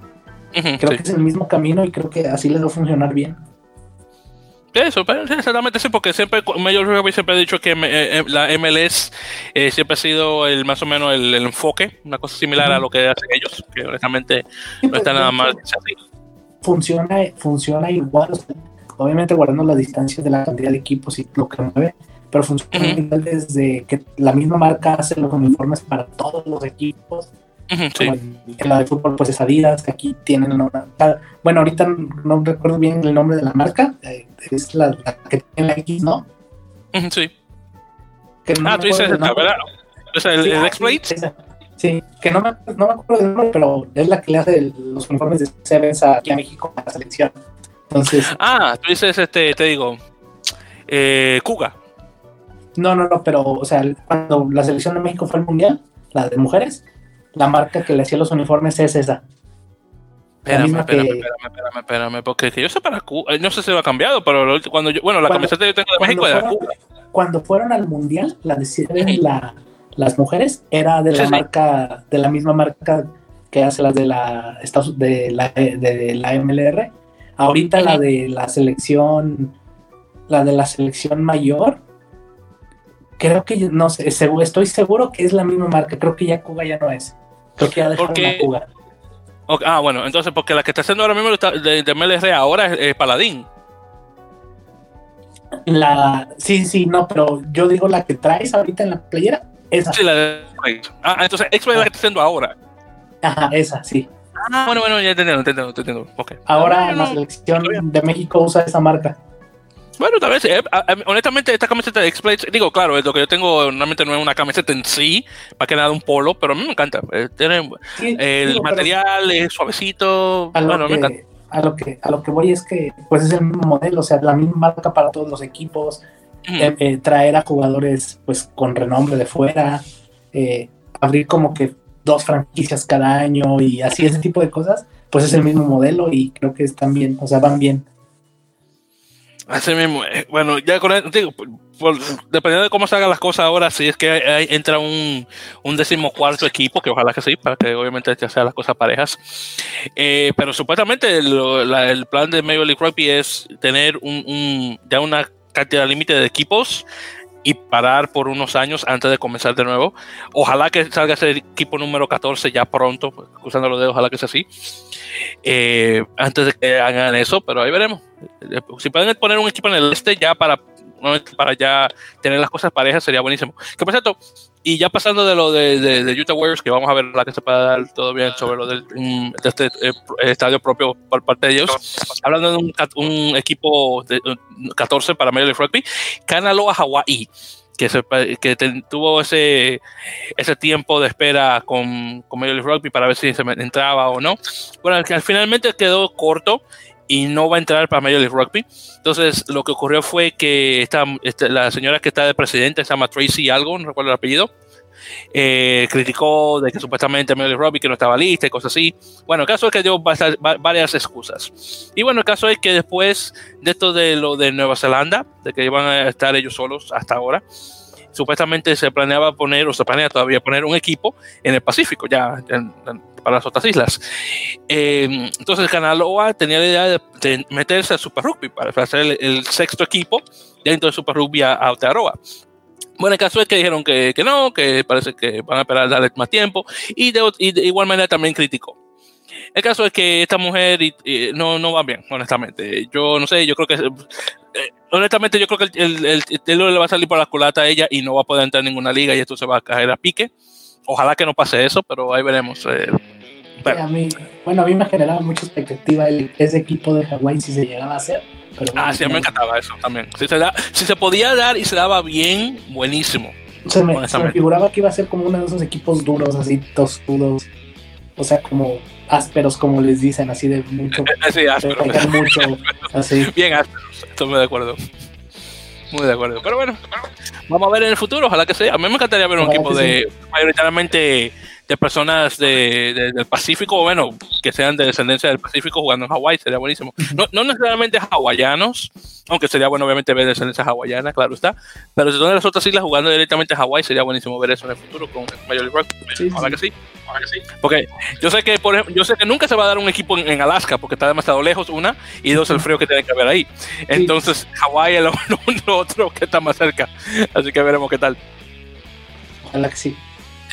Y bueno, entonces ya con eso dicho, ya para finalizar, el último tema eh, ya para tocar es eh, regresando a lo de Matías Moroni, que había mencionado que se había seleccionado y afortunadamente lo tuvieron que sacar del equipo argentino. Bueno, él, y, eh, él hizo un comentario que honestamente estoy muy de acuerdo con él, que fue eso fue en, en Twitter. Entonces, él criticó la decisión de World Rugby de extender la elegibilidad de jugadores por 12 meses más, pero no lo mismo para el sorteo de la Copa Mundial 2023, el hecho de que van a estar usando el, ranking o el rango de enero 2021 para lo de la Copa en relación a las posiciones y demás. Entonces dice, bueno, entonces para eso te lo hacen, pero para esto no. Y honestamente estoy de acuerdo con él. A mí el hecho de que se haga esto lo del, lo del sorteo dos años antes de la Copa, para mí eso no tiene ningún tipo de sentido. Eso, en mi opinión, y tú dime si estás de acuerdo, eso debería reflejar al menos un año antes. Entonces, si tú me dices, por ejemplo, el sorteo se hace para, para 2022, para 2023, eso, eso ya tiene muchísimo más sentido de hacerlo dos años antes. Porque entonces no estamos en nada. Yo no, o sea, realmente no encuentro el sentido de hacerlo con tanta anticipación, porque, o sea, incluso sorteas el mundial no sabiendo quién lo va a jugar. Entonces, eh, este, no sé, yo nunca le he encontrado el sentido a por qué se hace con tanto tiempo de anticipación. Realmente no sé cuál sea el fin, o sea, no sé cuál sea la finalidad, pero no me gusta, a mí me gusta. Estamos de acuerdo. digo que entonces, claro, y también lo que él mencionó sobre lo, digo, lo de la elegibilidad a mí honestamente no me molesta tanto, honestamente, así que no está tan mal. Eh, el hecho de que se extendió por un año más, de 2020, que supuestamente estaba terminarse para ahora para 2021 y luego se extendió ahora para terminarse para 2022. Pero claro, él viene de un, de un país donde eso realmente a ellos no le afecta, un equipo donde solamente juegan personas así de creadas en el país. Sí, ellos pues no, no, no les afecta, pero por ejemplo hay otros equipos que sí. Y pero por ejemplo esa parte de la elegibilidad sí la Rugby tiene que ser mucho más clara con, con las reglas de elegibilidad porque pues es un, o sea, ves a jugadores isleños jugando en, en por ejemplo, Malasia está lleno de fijianos. Sí. En la apertura de Holanda también es creo que tongano, o era tongano, o sea, realmente. Y pues esto provoca cosas como la que le pasaron a España en la eliminatoria, tenía jugadores franceses que ni siquiera sabía que no podían jugar y bueno, es un, tema bien amplio también. pero mientras más, sí, mientras más difícil en el sentido de que se hagan más claras las reglas, creo que es mejor. Y por cierto, hablando de eso, eso me recuerda que me recuerdas eso. Sí, porque por ejemplo Rumanía, ellos tenían o tienen un jugador, creo que neozelandés, que juega de, que juega de, apertura, no me acuerdo cómo se llama, eh, pero sí estaba él. había otro un chico también tongano, eh, eh, bueno, tongano que no era el tipo ese que jugó para el equipo de Tonga, que también jugó para Rumanía. Pero hubo una cosa que me sorprendió que fue, a ver si yo lo encuentro aquí, aquí para decirte cómo se llama el que es. a mí me dio risa ese. déjame ver, déjame ver, este un tal Baja Fonua, que es el, hermano de David Halafonua, que creo que juega. Uh, no me acuerdo en qué equipo juega él. El caso es que, el hermano de él va a estar jugando para Polonia. Ah. Eso, eso sí, fue que me, eso, yo lo vi dije, ¿Polonia? De bueno, si tú te pones como a buscar isleños, hay isleños por todos lados, hay isleños en todas, en muchas selecciones, sobre todo en Asia hay, hay, isleños en Malasia, hay, en Singapur, en Indonesia, en las elecciones, hay jugadores tonganos y fijianos, en, sobre todo en ese tipo de países. En Europa no, no, hay tantos, o sea, son, contados, y pues en África no, pero sí en Asia, andan por todos lados. Increíble. a mí me da muchísima risa que eso de que, jugando para Polonia, un tongano. con, bueno, con, con los xenofóbicos que son estos polacos. Ay, yo no me lo quiero imaginar. Ojalá, digo, ojalá que él no tenga ningún problema de no, tanto racismo es eh, la ignorancia de no conocer otras cosas que no sea lo, que, lo que yo no sea lo de ellos. Exacto entonces digo yo bueno ojalá que no vaya a pasar un buen rato digo más rato perdón en el país ojalá que no ojalá que todo salga bien pero ahí veremos. Yo estaré cruzando los dedos por él yo sé que él no va a estar jugando con equipos fuertes por tiempo porque Polonia no sube o, al menos tal vez pueda que suba de nivel ya después de la pandemia, veremos. Está ahí en el tercer nivel, por ahí le falta todavía un poquito, creo. Exacto, entonces veremos qué tal. Pero bueno, entonces con eso dicho y con ese último comentario, mi gente, hemos llegado ya por fin al final de un episodio más de En la Mele Podcast, un episodio número 38, perdón, 39, perdón, que soy bastante bueno. Y claro, como tenemos meses sin grabar, le di dos horas y media de contenido para que no hablen, así que que de nada, por si acaso. Y sí, por, claro, César, muchísimas gracias por acompañarme. Yo sé que tú, tú, tú vas tú vas a ser mi copresentador ahí de ahí de que lo voy a tener ahí por si acaso por si alguna vez no consigo el, el, mi, mi, regular así que ya sé que si te, encuentro ya sé que tú hablas muchísimo más que Rafael Rafael es demasiado callado así que tú eres que exactamente tú exactamente tú y yo somos muchísimo mejor equipo en relación a eso. Así que voy a ver si, te, a ver si encuentro más tiempo, a ver si y grabo directamente contigo. En ese caso, que cualquier cosita yo te tiro a ver si estás listo. Si te tienes Sí. me das un poquito de tiempo y así como hoy. Y conversamos, porque ya veo que si tú y yo no podemos hablar, duramos como tres horas hablando de rugby. Así que, Sí, no, es, es, es este. No, digo, bueno, cuando, cuando, cuando me, me inviten sin problema, este, pues agradecido de, de platicar, de la plática, de, de, de estar aquí este, pues un rato. Y sí, eh, pues sí, a ver si después hay otra oportunidad, sin problema. Sí, perfecto, pues muy bien, hace poco, pues ya, ya en- en- lo más probable en dos semanas más te, te, te, te- te envío un mensaje para ver qué tal. Así Sí, que claro. pues, yo te dejo saber. Si no hay ningún problema con eso. Perfecto. Pues entonces, queridos oyentes, ya antes para finalizar, siempre, como siempre menciono, eh, nos pueden escuchar directamente por Apple Podcasts, claro está, también por ebooks.com eh, y otros lugares más donde pueden dar podcast de igual manera. Y en redes sociales estamos en facebook.com barra en la melee y en twitter.com eh, barra la melee o arroba la melee directamente, ya que es Twitter, para que nos puedan encontrar directamente ahí y socializar directamente con la comunidad.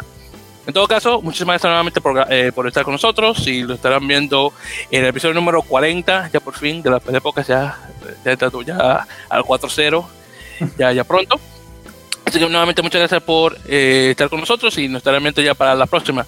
Así que nuevamente, César, gracias y con suerte te veré en la siguiente edición del podcast. Gracias. Perfecto, entonces, sí, César, no, no, no, no cuelgues, manténgate, mantente en línea, Sí, que no, por si acaso, para que te vayas a ir con el resto de la gente también. Así que mantente ahí. Así que muchas gracias nuevamente, queridos oyentes, y nos escucharán ya para la próxima. Nuevamente, gracias por